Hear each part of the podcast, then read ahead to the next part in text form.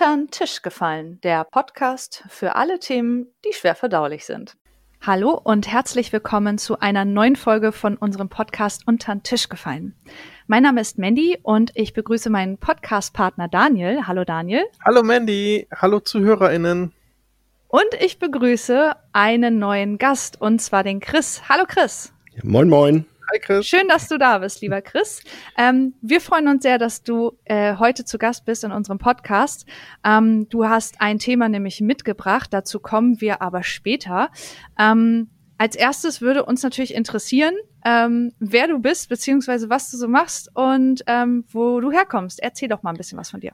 Sehr gerne. Erstmal vielen Dank für die Einladung. Ja, sehr gerne. Also ich bin der Chris und äh, bin in der Podcast-Szene jetzt kein ganz unbekanntes Gesicht. Also ich mache seit zehn Jahren aktiv Podcasts. Ähm, die bekanntesten dürften eigentlich der True Crime Podcast True Crime Germany sein, der damals quasi der erste deutschsprachige True Crime Podcast war. Äh, da dürften mich wahrscheinlich am ehesten Leute herkennen. Ich habe aber auch noch einen Horrorfilm-Podcast tatsächlich. Äh, der nennt sich Devils and Demons. Kann man gerne mal reinhören. Ansonsten bin ich 34 Jahre alt, wohne im schönen Hamburg. Das ist sehr schön. Ja. Noch nicht so lange. Ich war vorher zehn Jahre in Berlin, bin jetzt seit ein, ein, dreiviertel Jahren in Hamburg, also quasi schon mehr als die Hälfte der Zeit unter Corona-Bedingungen. Also mir fehlt noch ganz viel vom oh, Hamburg-Erlebnis ja. so ein bisschen. Ähm, das kann man hoffentlich bald wieder nachholen. Ähm, und äh, du hast gesagt, du bist jetzt wie lange in Hamburg? Anderthalb Jahre war das? Äh, ein und ein Dreivierteljahr. Ein und ein Dreivierteljahr und du hast noch nicht so viel von Hamburg gesehen. Das ist echt schade. Mist. das ist doof. Aber ähm, naja, vielleicht kommt das ja bald noch. Und ähm, mich würde natürlich interessieren, wenn du als Neuhamburger bist, also ich bin ja jetzt seit ungefähr, ähm, ich glaube, 20 Jahren Hamburgerin. Ähm, was findest du aktuell die schönste Ecke? Also das, was du bisher gesehen hast von Hamburg, was fandest du bisher am schönsten? Oh, tatsächlich relativ viel. Die Frage umgekehrt wäre, glaube ich, leichter. Was findest du nicht gut? Nichts. Nein. Also, also es ist tatsächlich so, mir gefällt sowohl die Innenstadt, die ist äh, deutlich entspannter und auch äh, von der Architektur her deutlich schöner als zum Beispiel in, das in Berlin der Fall ist. Und ich komme ja ursprünglich von der Ostsee, deswegen äh, mag ich es natürlich sehr, wenn ich hier am Hafen bin. Das äh, ist zwar die Elbe, aber es fühlt sich trotzdem immer schon wie das Meer an, finde ich, wenn man unten an den Landungsbrücken ist. Mhm. Und äh, auch der Stadtpark ist schön. Winterhude finde ich sehr, sehr schön. Äh, also mir ist tatsächlich, okay, im südlichen Hamburg wird's dann, da waren so ein paar Sachen, wenn es so Richtung Industriegebiete geht. Hammerbrook da unten, ja, das war so lala, aber alles andere hat mir bisher eigentlich immer immer ziemlich gut gefallen, muss ich sagen. Also fühle mich hier pudelwohl und fühle mich nach der kurzen Zeit hier schon deutlich beheimateter als äh, in zehn Jahren Berlin um ehrlich Ach, zu sein. Okay. Auch weil die Menschen ähm, eher meinem Gemüt entsprechen, meinem nordischen Gemüt. Äh, ja. Sind alle ein bisschen lockerer, haben alle den Schnack im Nacken sozusagen. Und in Berlin ist es doch durchaus ein bisschen unpersönlicher, ein bisschen, ja, da will keiner was mit dem anderen zu tun haben. sagt man immer so ein bisschen salopp, aber es ist tatsächlich wirklich so. Also ich kenne hier meine Nachbarn, äh, die kenne ich alle, kenn, kann die mit dem Namen zuordnen. Das konnte ich in Berlin nach zehn Jahren nicht. Also Hier fühle ja, ich mich okay. wohl. Also hier habe ich beides. Hier habe ich das Wasser, das quasi das, die, das Wasser und gleichzeitig die Metropole und äh, besser geht's meines Erachtens nicht. Das ist sehr schön. Also ähm, ich bin natürlich ein bisschen voreingenommen, ne, mit 20 Jahren in Hamburg. Ja. Aber ähm, ich kann nur sagen, also ich war noch nicht oft in Berlin, ähm, zwei, dreimal zu Besuch und ich fand die Stadt ähm, auch sehr, ähm, ja, also als würde sie nicht sehr willkommen sein. Also so, sie, sie würde einen nicht so willkommen heißen, so hatte ich das Gefühl. Aber ich glaube, das kann man halt nicht so mal eben von drei Besuchen so abmachen. Ne? Also ja. Das ist aber, das Klischee, aber es ist tatsächlich so. Ich kann es dir ja bestätigen. Okay. Ich darf das. Also es ist tatsächlich wirklich so. Also das braucht, glaube ich, also es sind auch so viele, es gibt ja so wenig, äh, es war jetzt nicht unser Thema, aber so wenig äh, richtige Berliner in Berlin und das ist alles so vermischt von überall und viele Leute bleiben auch unter sich dort. Also um anonym zu leben, ist, glaube ich, Berlin die bessere Wahl als Hamburg. Also mhm. das schafft man, glaube ich, ganz gut in der Masse so richtig unterzugehen. Aber ja, es ist schon ein bisschen freundlich wird's nie so richtig. Okay, Daniel, warst du schon mal in Berlin? Ich war tatsächlich ähm, letztes Jahr in Berlin. War es mein erstes Mal? Ich glaube fast ja. Ähm, und war wegen den, also ich habe nicht viel von Berlin gesehen, sagen wir es so. Ich bin abends angereist, äh, bin ins UCI, habe äh, die, die Oscar dort gesehen und zwei Filme im Kino und bin danach morgens äh, schlaftrunken nach Hause gefahren. Okay, das ist wirklich nicht so viel. Weißt du noch, welches UCI das war? Das war das UCI am Mercedesplatz. Ach so, das große, ja. Mhm, genau. War das, das könnte auch jede andere Stadt dann gewesen sein, ne? Ja, er war genau quasi in dem Teil von Berlin, der jetzt äh, so so ein bisschen vergleichbar hier mit äh, mit der Hafen City, wo alles neu hochgezogen wird und das irgendwie mit der Identität der Stadt nicht mehr so viel zu tun hat am Ende, hm, aber okay. äh, das hat man überall. Aber äh, man, Berlin muss ja nicht ganz gedisst werden. Es gibt sehr viele schöne Ecken. Ich habe äh, zehn Jahre in Neukölln gewohnt. In Neukölln ist es sehr schön, in Kreuzberg ist es auch sehr schön. Also da gibt es auch viele tolle Menschen und auch viele tolle Ecken. Hm. Ja, das glaube ich auch. Hat es dich dann äh, beruflich nach Hamburg gezogen? Ähm, privat und beruflich. Also es hat, so, hat sich sozusagen gut ergeben. Also ich wollte mich beruflich ohnehin verändern, aber äh, wo die Liebe hinfällt, äh, sage ah, ich mal. Ah, okay. Und sie ist nach Hamburg gefallen. Sehr schön. das klingt gut. Ja, und du hast gerade erzählt, du, du machst schon ganz lange Podcasts und ähm, du hast den True Crime Podcast und der andere war mit Horrorfilmen, ne? Genau. Wie hieß der? Äh, Devils and Demons. Okay, und ihr redet da einfach nur über Horrorfilme? Äh, sozusagen. Oder, oder wir knüpfen wie, uns. Wie ist das Prinzip? Wir knüpfen uns äh, jede Woche einen Horrorfilm vor. Ich bin da ganz, äh, das passt zu unserem Thema fast heute. äh, ich äh, erlaube mir dort äh, zu bestimmen, welchen Film wir uns äh, zu dritt ansehen. Ähm, ich, ich, ich nenne mal zwei Namen. Äh, das sind ja auch äh, zwei nicht ganz unbekannte für dich, glaube ich, wenn ich Pascal zum Beispiel äh, nenne, der an dieser Stelle gegrüßt sei. Ach so, Pascal von Welle Nerdpol. Ja, genau. Der ist ja. äh, auch Teil davon. Die Welt ist einfach so klein. Die ist das sehr klein. also, ja, okay, weil ähm, mein Partner ist nämlich in dem Podcast von Pascal, also bei Welle Nerdpol. Und, also ich kenne Pascal auch schon von früher und hallo Pascal. Großartig. Das und, ist schön. Wieso kennen sich immer alle Leute? Das ja. ist ja geil. Und der zweite ist, ist der André Hecker, den äh, solltest du auch kennen. Also von ich daher. Ich André auch. Ja, es tut mir sehr leid. Ähm, ich wusste das nicht, dass ihr zusammen den Post Podcast habt. Also ich weiß wohl schon, dass André und äh, Pascal noch Podcasts haben. Ähm, aber gut, bei, bei Horrorfilmen bin ich dann auch leider raus, weil ähm, das ist leider gar kein Thema für mich. Ähm, deswegen kam ich auch nie in die äh, Situation, dass ich da mal reinhören wollte. ja, aber witzig, cool. Das freut mich. Also ich grüße die beiden an der Stelle. ja, und ähm, äh, der andere Podcast, ist das auch ähm, mit äh, jemandem, den, den ich zufällig kenne oder einer von den beiden? Ja, da haben wir die Besetzung tatsächlich, ich nenne es so ein bisschen das, äh, die Boy Group der Podcasts, weil wir die Besetzung schon mehrfach geändert haben in den sechs Jahren Existenz. Ich bin mhm. quasi das einzige Gründungsmitglied, was noch ähm, vorhanden ist. Aber da ist André tatsächlich äh, mittlerweile auch äh, dabei.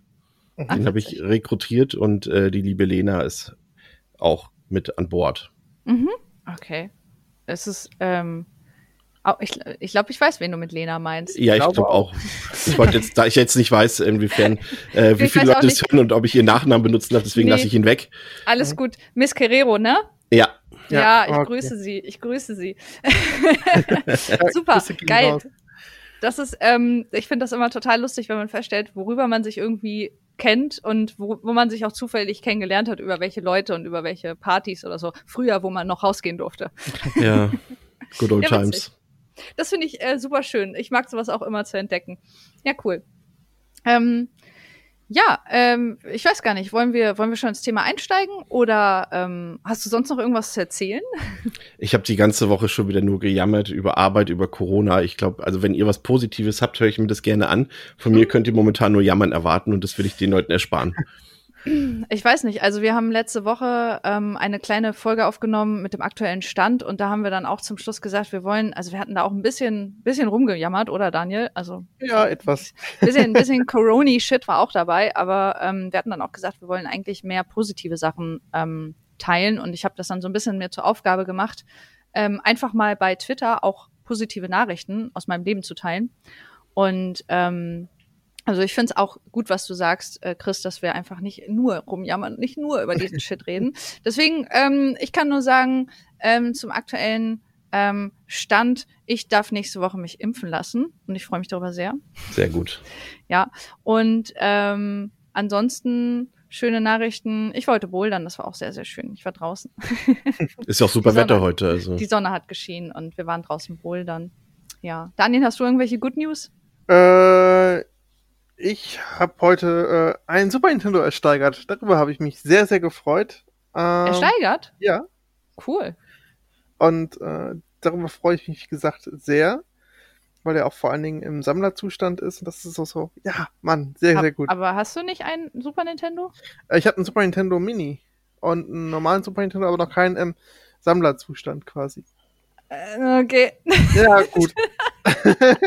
das ist alles gut. Ähm, Chris, wir haben, äh, wir haben letztens darüber gesprochen, dass ich zum Beispiel überhaupt gar keine Sammelleidenschaft habe und einfach. Oh Gott. Also ich sammle halt keine ähm, Konsumgüter, also materielle Dinge, ne? Und, und Daniel ist halt total der Sammler. Und dann hab, haben wir darüber gesprochen, über die Notwendigkeit und naja. Ich habe 3000 ähm, Filme in meinen Regalen. Das ist weiterhilft in dieser ja, Runde. Ja, das, ähm, das ist aber gar nicht so fern. Ich meine, du hast ja auch einen äh, Filmpodcast und ähm, ich kann das verstehen. Also ich, ich habe auch dieses also ich kann total diese Passion verstehen. Ähm, mich macht aber materieller Besitz irgendwie nicht glücklich und im Gegenteil, das macht mich eher sehr, also das bedrängt mich. Mhm. Und ähm, ich habe dann auch immer das Problem, je mehr rumsteht in meiner Wohnung, desto mehr muss ich Staub wischen und das, das mag ich nicht. das mag ich einfach nicht. Und deswegen ist es bei mir so, dass ich einfach so immer mal so eine Figur habe und so mal steht da irgendwo was rum, aber es ist noch nie eine Sammelleidenschaft daraus entsprungen. Naja, ähm, ist ja auch nicht schlimm. Ansonsten, ich erfreue mich aber immer an der Sammelleidenschaft von anderen Leuten. Also, wenn ich dann irgendwo zu Besuch bin und Leute haben irgendwie Sammlungen von DVDs, Bücher, Spiele, was auch immer, ich, da freue ich mich immer mega drüber. Das ist voll cool. Ja. Ähm, ich habe tatsächlich eine positive Geschichte, aber die erzähl. passt zu unserem Thema, deswegen hebe ich sie mir noch ein paar Minuten okay. auf. Okay. Ja, dann würde ich sonst einfach sagen, dass wir in das Thema einsteigen. Ja. Ähm, wir haben das bisher immer so gemacht, dass wir dann immer vorher abgesprochen haben, so, ja, lass uns mal irgendwie so einen provokanten Spruch sagen und dann haben wir immer so ein bisschen einstudiert und dann sind wir da immer so total holprig in das Thema eingestiegen und deswegen haben wir diesmal einfach gesagt, ähm, wir ähm, leiten einfach in das Thema ein und zwar hast du mitgebracht ähm, das Thema toxische Maskulinität. Und ähm, das hast du mitgebracht aus dem Grund, dass ich ja bei ähm, Twitter einen äh, Thread geteilt habe von ähm, Nina, von Ott Nina. Ja. Da ist sie wieder gegrüßt. In der letzten Folge haben wir sie auch schon gegrüßt. ähm, und daraufhin habe ich geschrieben, weil sie hat sich eigentlich gewünscht, ähm, dass es einfach mehr Männer gibt, die sich in Podcasts äußern über, ähm, naja, toxische Maskulinität oder andere Themen wie Männervorherrschaft, sexualisierte Gewalt, Rape Culture und so weiter. Und dann habe ich das geteilt und gesagt, hey, Männers, wenn ihr Bock habt, darüber zu reden, meldet euch. Und du hast dich gemeldet und da habe ich mich sehr drüber gefreut. Und du hast gesagt, du hast Themen, du hast Lust, darüber zu reden, du hast ein paar Sachen mitgebracht. Und ähm, genau, deswegen würde ich dich jetzt fragen, ähm, welcher Spruch der provokant ist und ein Klischee ist, ist der, den du mit diesem Thema in Verbindung bringst und vielleicht auch nicht mehr hören kannst. Das ist ein Spruch, den ich mir viele Jahre anhören musste, der ganz gut die Geschlechterrolle beschreibt äh, für Männer.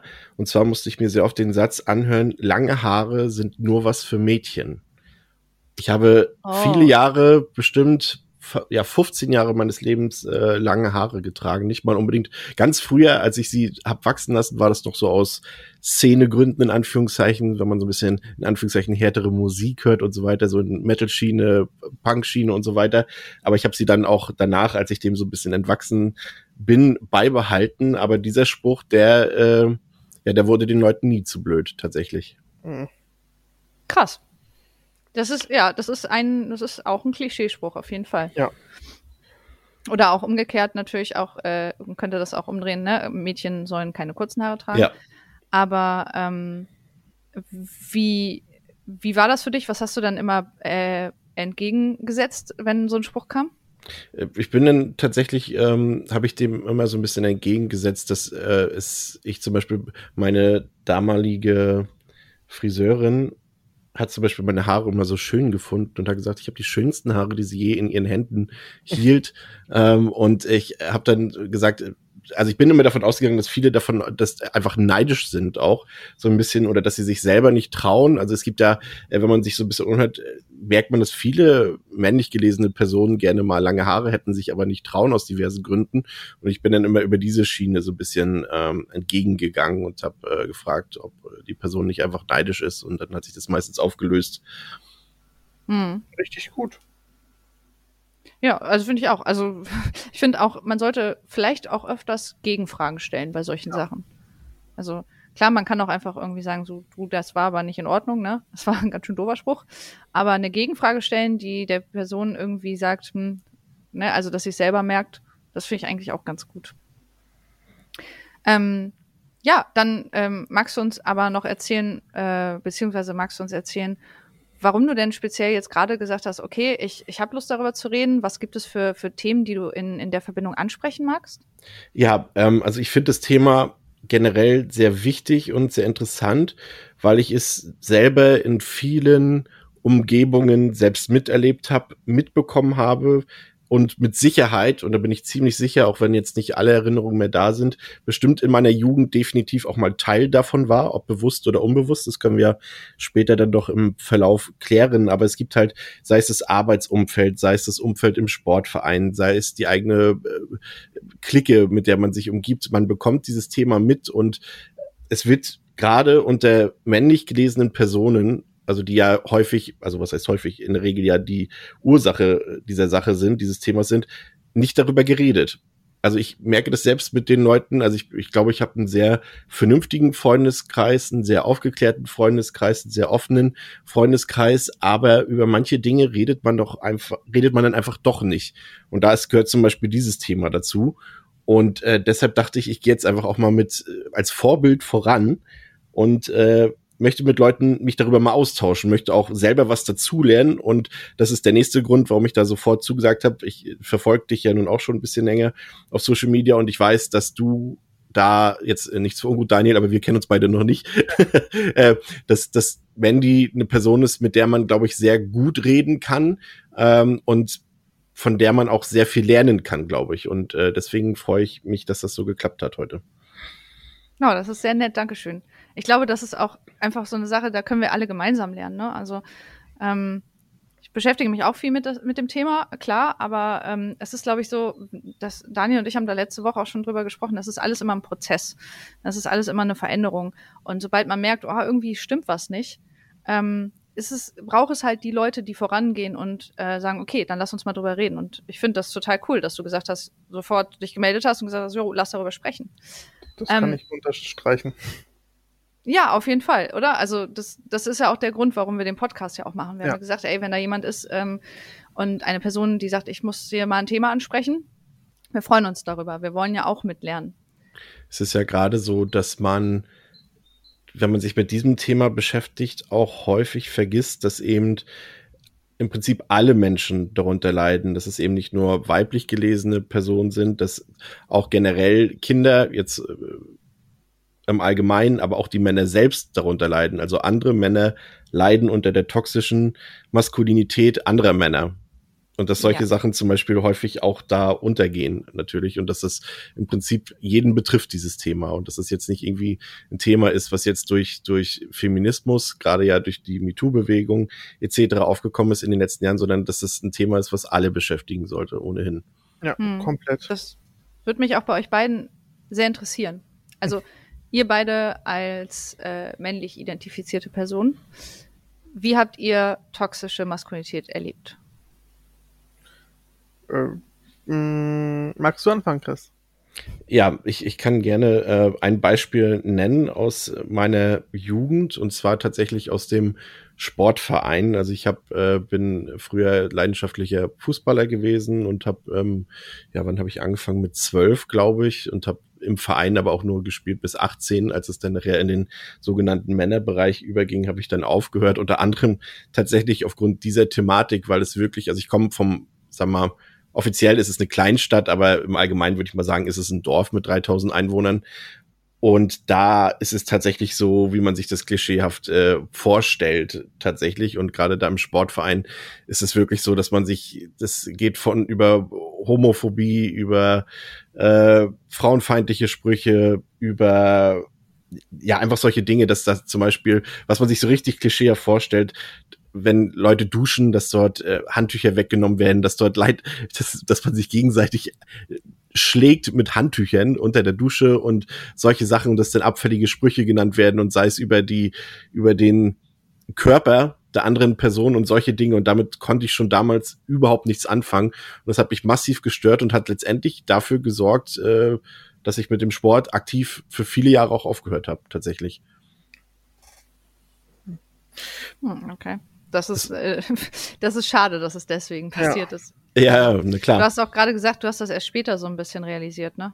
Ja, ich dachte einfach, dass das normal, dass das diese, einfach diese Gruppendynamik ist, die man vielleicht aus der Jugend generell kennt, auch aus der Schulzeit zum Beispiel, dass man da einfach auch äh, bei manchen Sachen mitmacht, obwohl man vielleicht gar nicht diese Einstellung vertritt. Das ist, glaube ich, einfach so dieses Mitläufertum, was man auch, äh, was dann dazu drängt und das auch so ein bisschen Erfahrenes, glaube ich. Also das ist so gerade dieses, äh, das habe ich immer relativ häufig vor Augen, auch ein, ein Beispiel, dass eigentlich ein ziemlich, ja, ein Junge aus meiner Klasse, den ich eigentlich sehr mochte, der eigentlich so genau, sag ich mal, ähm, ja, mit dem ich sogar tatsächlich gerne befreundet gewesen wäre, weil wir dieselben Interessen hatten und so weiter. Aber die anderen äh, Jungs aus meiner Klasse, mit denen ich befreundet war, die mochten den überhaupt nicht und haben den immer gehänselt. Die haben den auch wirklich immer, der hat halt ein etwas, äh, ja, wie sagt man's richtig, äh, wenn die etwas kurvigeren Körper, wie nennt man das bei Männern? Mehrgewichtig. Mehrgewichtig, genau, danke.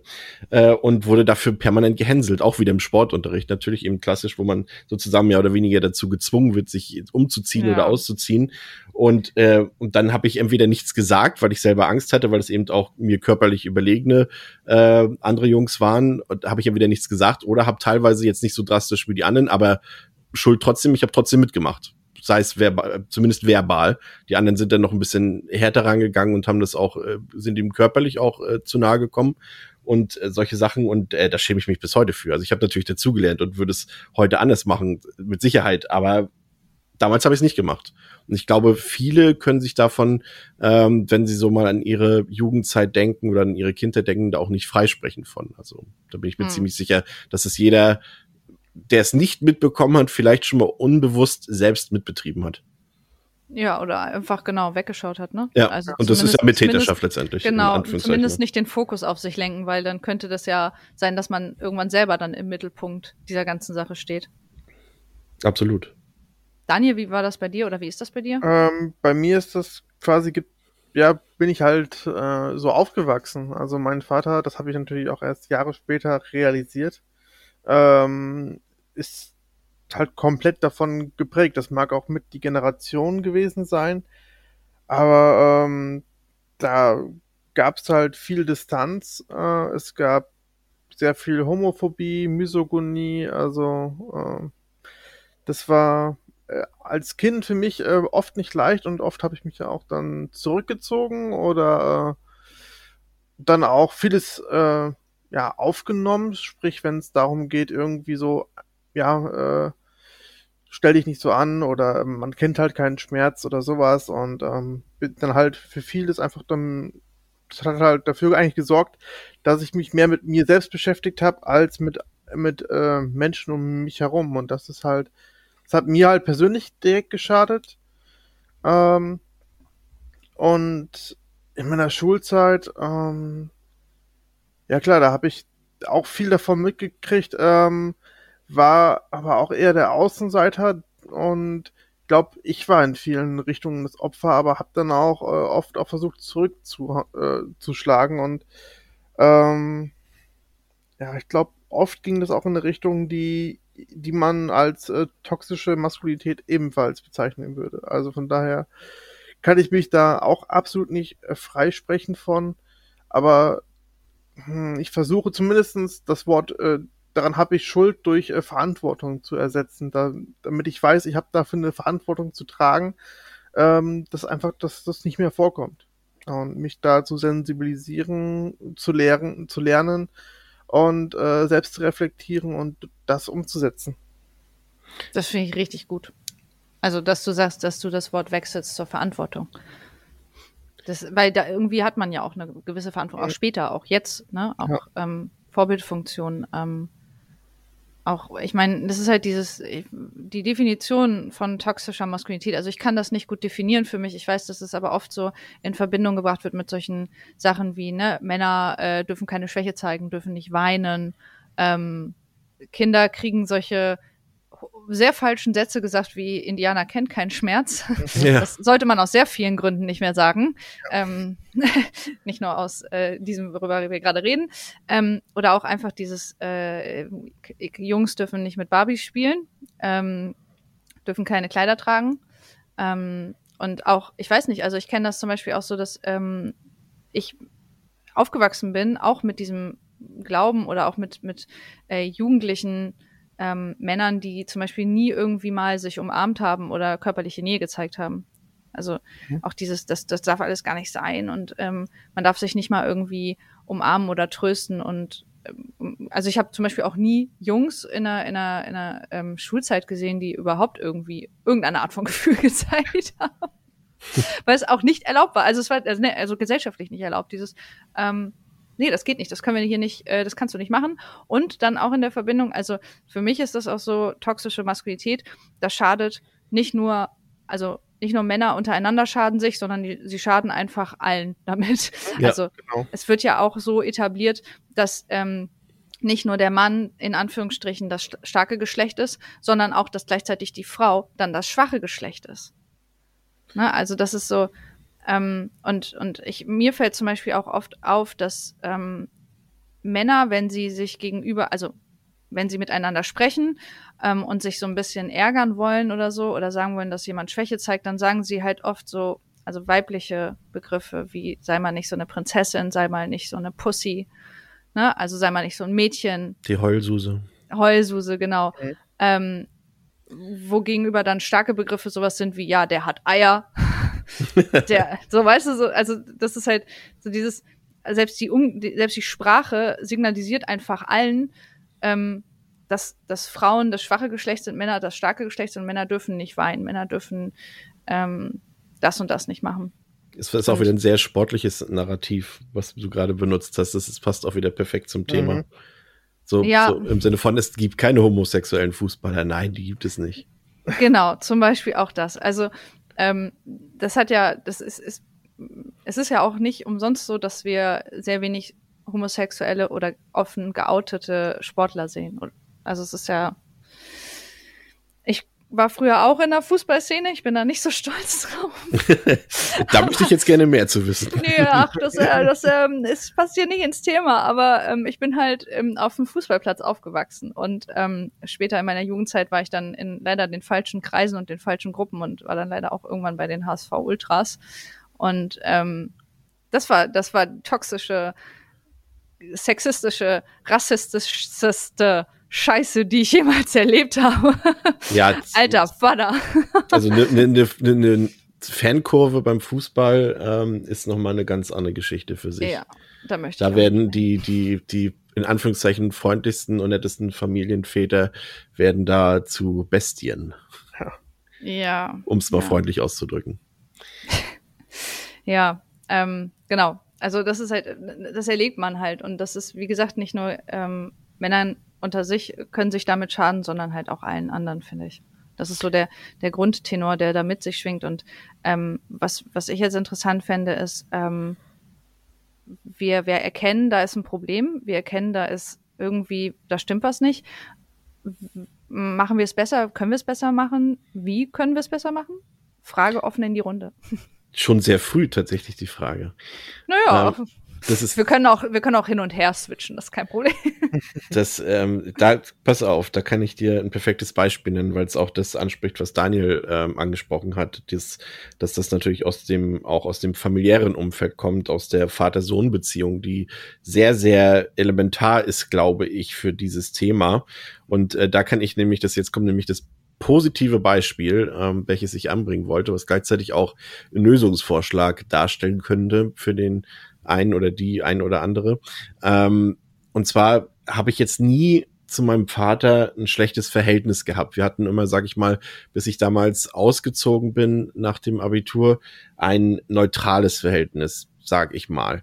Ähm, es war aber so, dass gerade das Thema Schule uns sehr im Weg stand, eine bessere Beziehung zueinander zu finden, ähm, weil er da sehr streng war. Also es war tatsächlich so, dass es, wenn ich mal, also das dürfte jetzt einige wahrscheinlich zum, ja, zum Lachen bringen. Wenn ich eine Note drei nach Hause gebracht habe, war es so, dass ich richtig Ärger gekriegt habe. Also richtig, richtig Ärger. Also nie, nie physisch, das sei an dieser Stelle gesagt, aber psychisch. Also da war wirklich der Haussegen für teilweise zwei Wochen schief.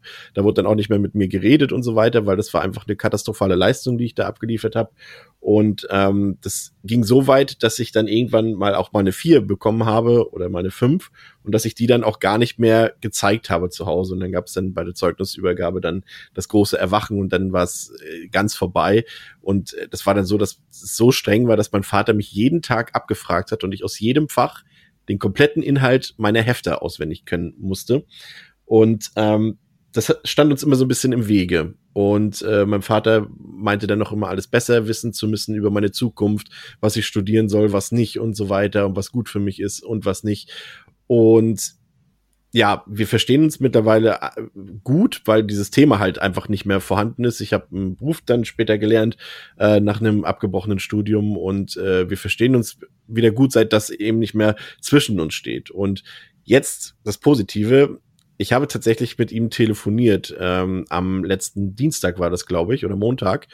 Und habe erfahren, warum er so ist und warum er so war. Und er hat sich entschuldigt für sein Verhalten nach all den Jahren. Das ist jetzt ja auch schon mittlerweile ja, ja 15 Jahre her gefühlt. Nee, auch praktisch.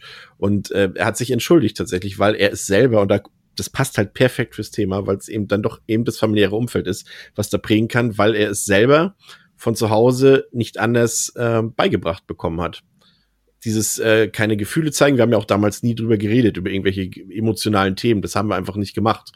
Und ähm, das hat er jetzt realisiert, dass das von seinem, von seiner, von, von meinen Großeltern quasi kommt, dass die ihn genauso kalt behandelt haben, dass mein Opa äh, nie mit ihm über irgendwelche persönlichen Dinge geredet hat, über irgendwelche Sachen, dass er immer Ärger und auch ähm, nonverbal Ärger bekommen hat wegen schlechter Schulleistung. Und deswegen fand ich es so klasse, dass er jetzt nach all den Jahren sich so geöffnet hat und dass er äh, sich entschuldigt hat bei mir, dass er, dass wir jetzt in Zukunft mehr auch über emotionale Dinge reden wollen, über unsere Gefühle und solche Dinge. Und äh, da, da haben wir dreieinhalb Stunden telefoniert geführt und ich war drei Stunden davon unter Tränen, weil wow, mich das so ähm, ja, weil ich das einfach war, ich habe nie damit gerechnet. Ich wusste natürlich, dass er irgendwann sicherlich mal einsehen wird, dass er äh, daran Schuld getragen hat damals, an, an, an wie es denn abgelaufen ist mit diesen Schulthemen und so weiter. Ähm, aber ich hätte nicht gedacht, dass er es tatsächlich rausspricht und hat es tatsächlich getan. Also hat sich wirklich richtig entschuldigt, hat äh, gesagt, dass er an viel Mitschuld trägt, dass ihm das leid tut, dass er selber nie anders gelernt hat von zu Hause aus und ähm, solche Dinge. Und äh, das ist mal was Positives, wenn man auch im späteren Alter sozusagen ähm, ja sich noch versucht zu öffnen, dass man ähm, er ist auch dann, glaube ich, er hat auch sich professionelle Hilfe gesucht für diese Themen, die er damals von zu Hause aus mitbekommen hat. Und es ist nie zu spät, sich Hilfe zu suchen und es ist auch nie zu spät, anderen Leuten zu helfen im Umgang mit diesem Thema.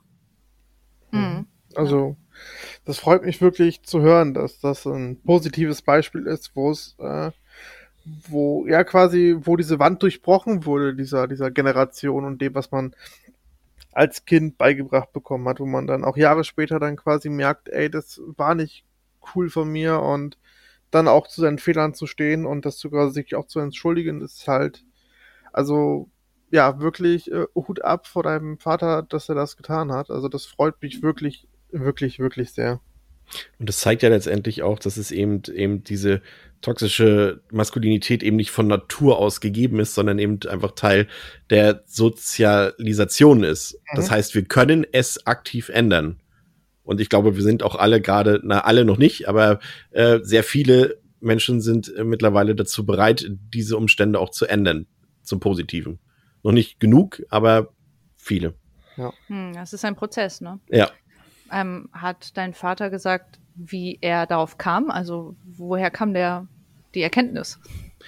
Wir sind, ja, das, der Ankerpunkt bei diesem Thema ist tatsächlich immer äh, die, die, das Verhältnis von seiner Mutter, also meiner Oma zu ihm, beziehungsweise auch von meiner Oma zu mir, die eben doch relativ kalt und unemotional ist, weil sie eben eher geprägt ist von, von, ähm, wie nennt man das? Ähm, ihr kennt, ja, ihr kennt, von euch kommt niemand vom Dorf, oder? Hm, Nein. Kleinstadt, aber nicht ja, Dorf. So dieses, guck mal, was ich hab oder guck mal, was meine Enkelkinder können, mm. guck hm. mal, was mein Sohn hat ja, und was wir alles Tolles haben.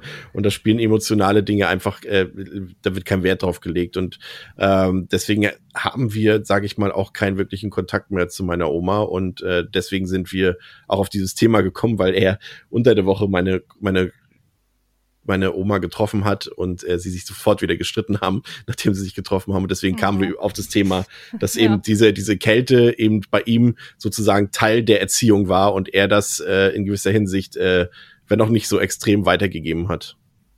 Ist das vielleicht auch ein Generationending? Ja, oder? ja auf jeden Fall. Ja, also ich gerade bei den Großeltern, das ist halt die, ja. die Kriegs- oder Nachkriegsgeneration. Ja. Also genau dieser, dieser, dieser Punkt dazwischen, glaube ich, bei den, bei den meisten in uns. Ich weiß jetzt nicht genau, wie alt ihr seid, aber ich sag mal, wir sind alle wahrscheinlich Ende 20, Anfang 30. Stell ich mal in den mhm, Raum. Ja. Ähm, und dann ist es bei den meisten so, dass die Großeltern wahrscheinlich entweder kurz vorm Krieg plus minus zehn Jahre geboren sind oder das, äh, ja. Und ich glaube, dass das dann noch irgendwie anders war. Da mussten die Menschen, glaube ich, einfach, wie, wie man so schön sagt, Härte mehr zeigen. Und das haben sie, glaube ich, auch an, an die nächste Generation weitergegeben. Mhm, das Gefühl habe ich auch. Ja, wobei es ja so 80er, 90er ja diese erste Bewegung ja gab von, von Männern, die gesagt haben, wir wollen nicht diesem, diesem Rollenbild entsprechen, was sich ja quasi so, so während dieser Nachkriegszeit, beziehungsweise vor, also während der Kriegszeit und Nachkriegszeit noch so mal so aufgebauscht hat, dass, dass Männer, wie sie zu sein haben müssen in der Gesellschaft. Und ähm, muss, muss man, glaube ich, auch differenzieren noch zwischen tatsächlich äh, äh, BRD und, und DDR, glaube ich. Ich glaube, äh, in der DDR gab es dieses Phänomen noch nicht so wirklich. Also ich komme zum Beispiel aus der ehemaligen DDR und ich glaube, da ist es äh, ist es noch mal um ein paar Jahre, wenn nicht äh, Jahrzehnte verschoben, das Thema, glaube ich. Okay. Hm. Okay, ne, das, also wissen tue ich das auch nicht, aber mir kam gerade der Gedanke, Daniel, als du das gesagt hast, dass das ähm, in der Zeit dann besser wurde.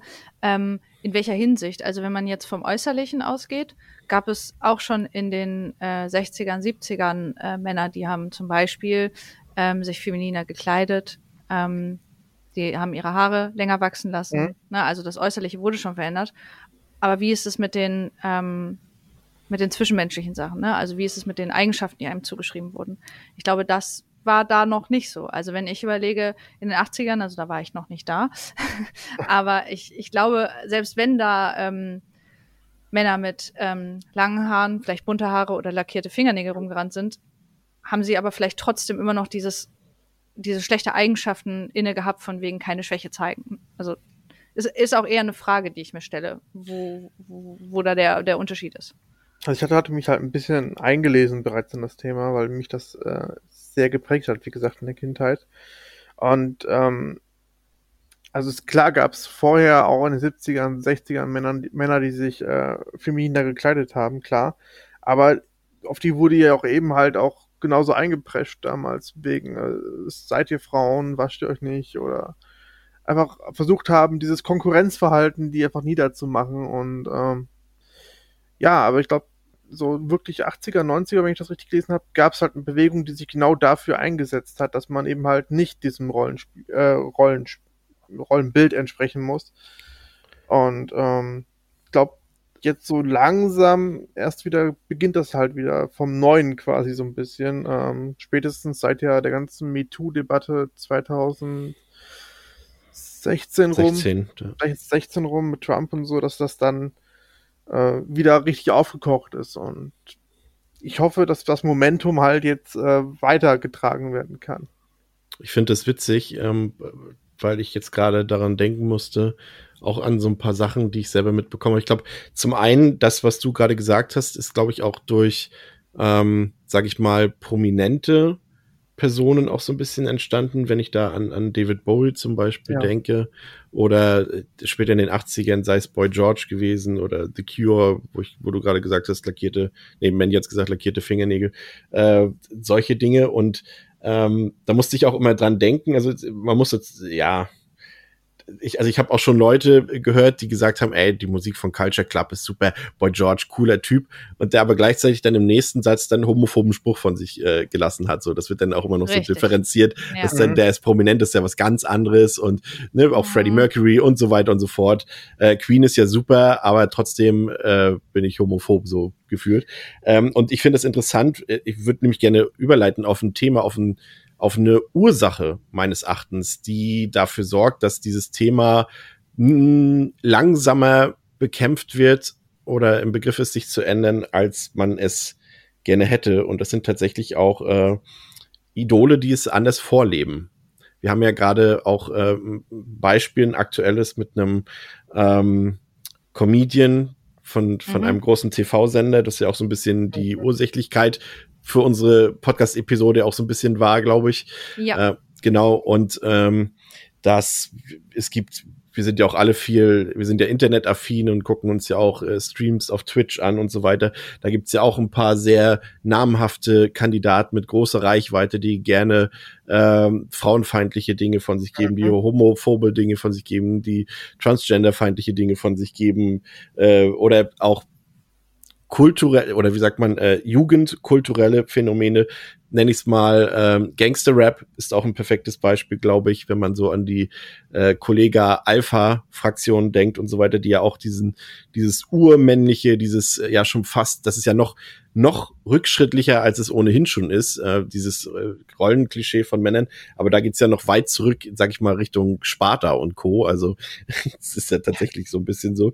Ähm, und ähm, ja, dieses Influencing, äh, glaube ich, wenn man das so sieht, wie wenn, wenn, wenn, na, wir wissen ja alle, um wen es hier geht, um welche Leute es hier geht, wenn da mal so ein Tweet kommt, ein frauenfeindlicher, auch von, von Leuten, die äh, sich Tanzverbot oder so nennen, äh, und sich die Kommentare darunter anguckt, dann sieht man, glaube ich, dass wir da auch in dieser Hinsicht sehr, sehr viel noch zu tun haben. Und da würde ich mir wünschen, dass gerade eben Leute mit wirklich größerer Reichweite, die äh, unsere Meinung hier zum Beispiel vertreten, und da gibt's auch sehr, sehr viele Leute von, dass die ihre Reichweite, und das ist, glaube ich, auch das, was, was Nina meinte, und das ist auch, glaube ich, das, was, was du meintest, Mandy, dass da auch die Männerwelt mal Wort ergreift, lautstark. Und das kommt mir tatsächlich viel zu wenig vor. Mhm. Ja. ja, also ich stimme dir zu. Ähm, es ist es ist diese Vorbildfunktion-Geschichte, es ist die Reichweitengeschichte und es ist auch die ähm, diese Sache. Also es ist so ein bisschen zweigeteilt. Also ich finde einerseits ja, die Männerwelt kann gerne auch mal dann ihre Mitmenschen, ihre Mitmänner äh, mal äh, outcallen und mal sagen so, hey Dude, das ist nicht in Ordnung, was du da tust. Gleichzeitig ist es aber auch so, dass die Männerwelt auch gern mal shut upen kann mhm. und einfach mal den Betroffenen zuhören kann, wenn es jetzt irgendwie zum Beispiel um Sexismus geht. Also was ich dann immer so, äh, ich, das ist so zwiegespalten, ne? Also zum einen Allyship, also sich solidarisieren mit anderen, wichtig, mit gutem Beispiel vorangehen, ähm, auch out, Leute outcallen, auch Freunde outcallen, auch sagen so, hey du, ne, das ist nicht in Ordnung, was du da gesagt hast. Ähm, sich selber vielleicht auch hinterfragen, auch äh, vielleicht ein Thema, da können wir ja nachher nochmal drüber sprechen, wie toxisch man selber ist, aber ähm, ich habe zum Beispiel auch festgestellt, ähm, Chris, wo du das gerade auch erwähnt hast, mit ähm, auch Content-Creatern, also die, streamen und, und vielleicht auch in der, in der popkulturellen Welt unterwegs sind, dass das oft so ist, dass irgendwie äh, eine Person, meistens eine männliche, ähm, sagt dann irgendetwas gegen etwas Toxisches, egal was, gegen Sexismus, gegen Homophobie, gegen was auch immer, ähm, und wird dann entweder auf den Podest gestellt und so, ja, endlich sagt's mal ein Mann, oder er wird dann von allen seinen Fans oder Followern gehatet. Und das ist so dieses, hä? Sollte das nicht normal sein? Also sollte das ja. weder, weder hochgehoben werden noch gehatet? Sollte das nicht normal sein, dass man sagt, hey Leute, ich positioniere mich hier mal ganz kurz und finde das scheiße? Ich finde, das ist ein sehr interessanter Punkt, weil ich die, eine ähnliche Diskussion vor kurzem tatsächlich hatte. Da ging es auch im Podcast, das will ich jetzt auch gar nicht äh, groß nochmal erzählen und aufwärmen, aber äh, gerade das ist, glaube ich, äh, ein Punkt, ja, an dem es tatsächlich ähm, der, der, der, der diskutabel ist. Also eh, zum einen ist es, glaube ich, ein Grund, warum wenige Leute gerade mit der großen Reichweite sich trauen, eben äh, vors Mikrofon zu gehen oder vor die Kamera zu gehen und, und sich äh, zu äußern, weil sie tatsächlich Angst und das meine ich jetzt aus deren Sicht, ne, das ist nicht jetzt, dass ich diese Begründung akzeptiere, aber aus mhm. deren Sicht ja, mal geschildert, ähm, dass sie Angst um ihre eigene berufliche Zukunft haben, dass sie Angst haben, dass, äh, dass die Leute, die für den Umsatz und für das Geld sorgen, plötzlich dann nicht mehr da sind, weil sie feststellen, oh, mein Star oder mein Influencer vertritt ja gar nicht die Meinung, die ich habe. Und äh, dass solche Dinge dafür sorgen, das ist einmal das, warum, also quasi die negativen Konsequenzen, die daraus entstehen. Ähm, und dann das mit dem Lob, das finde ich halt interessant und das ist die Sache, die äh, bei der ich noch lernen muss. Das wurde mir jetzt auch schon mehrfach erklärt, äh, dass man, dass das einfach, wie gesagt, der Normalzustand sein sollte und dass da niemand, äh, der jetzt mal sagt, äh, nur mal als ganz platt gesagt, äh, Sexismus ist doof, dass der jetzt als Mann dafür keinen Applaus ernten sollte, weil er das jetzt mal getweetet hat oder geschrieben hat. Ähm, ich bin tatsächlich jemand, ich bin noch sehr empfänglich für Lob und sowas, weil ich will, brauche wenigstens irgendwie eine Reflexion und jemand, der mir sagt, das hast du richtig gemacht. Das muss nicht mehr unbedingt sein, das hast du toll gemacht, aber zumindest dieses, das hast du richtig gemacht, gerade weil ich eben selber noch in diesem Lernprozess bin dass ich mhm. viele Dinge auch gerade, ich finde auch gerade bei mir ist zum Beispiel immer so ein paar, seit ein paar Monaten erst so richtig das Thema, ähm, das, das Verwend die Verwendung von ableistischen Begriffen. Also die habe ich schon ziemlich lange aus meinem Wortschatz ähm, gestrichen, aber manchmal gibt's ja doch äh, ich hatte dich ja zum Beispiel auch schon mal befragt bezüglich äh, einer, einer Podcastaufnahme bei uns, als es eben um, um ähm, psychische Erkrankung geht und so weiter, welche Begriffe man da benutzt und so weiter. Und da bin ich immer noch im Lernprozess. Und da finde ich es gut, wenn mir jemand sagt, das hast du jetzt richtig gemacht. Genau so spricht man es aus, ohne Applaus, aber wenigstens so eine Art Feedback. Mm, und ich ja. glaube, das geht vielen so. Das glaube ich tatsächlich. Also ich will nicht Applaus haben dafür, dass äh, ich jetzt irgendwie weiblich gelesene oder oder äh, generell nicht männlich gelesene Personen bei mir im Podcast auftreten lasse, aber ich will das zumindest irgendwie, das habt ihr mit eurer Darstellung richtig thematisiert, irgendwie ein Feedback haben.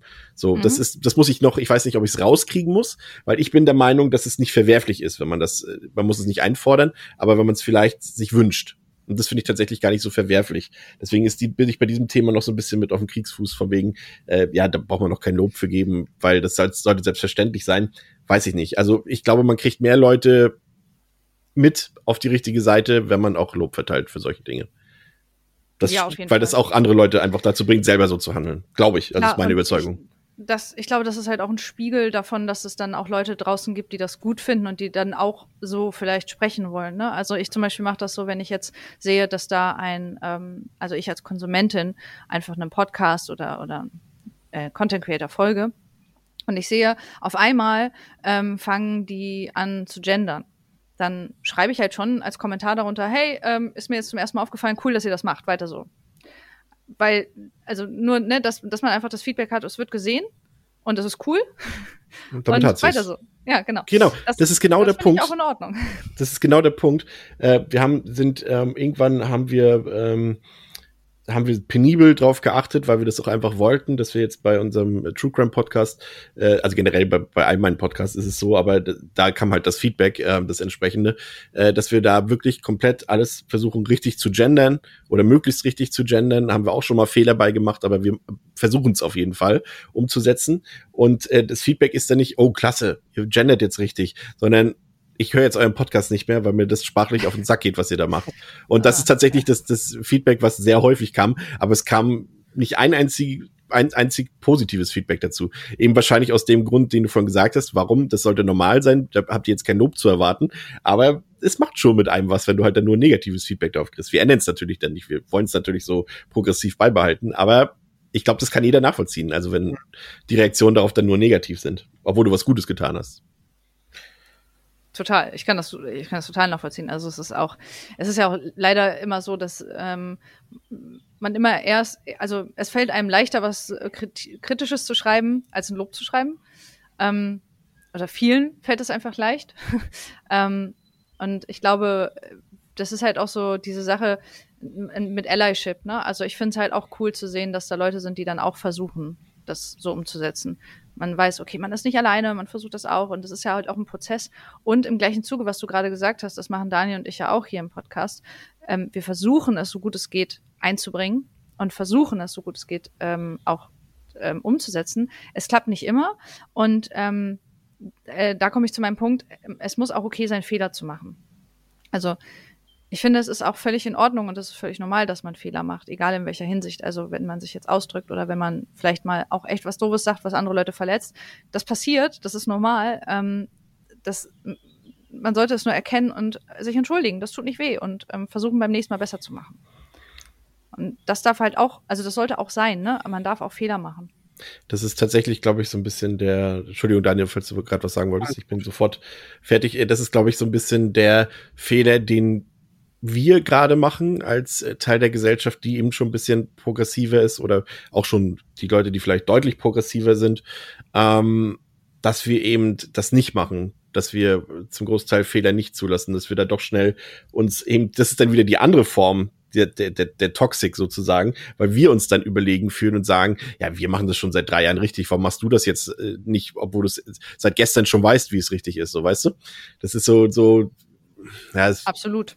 Ja, sa sagen wir jetzt, aber wir sind da auch immer sehr schnell bei, da doch immer draufzuschlagen. Also es gibt natürlich auch Gründe ähm, und, und äh, berechtigte Situationen, in denen man das machen kann, weil man das einfach schon merkt, ob jemand äh, authentisch ist oder nicht, wenn er einen Fehler begeht, sozusagen. Ähm, ob er das absichtlich gemacht hat, ob er es nicht absichtlich gemacht hat, ob er lernen will, ob er nicht lernen will. Aber ich glaube, wir sind da trotzdem immer ein bisschen schnell unterwegs und vergraulen so Leute, die eigentlich dasselbe Mindset haben wie wir. Nur noch nicht ganz so weit im Lernprozess sind. Und das ist ein, ein Thema, was ich sehr wichtig finde momentan.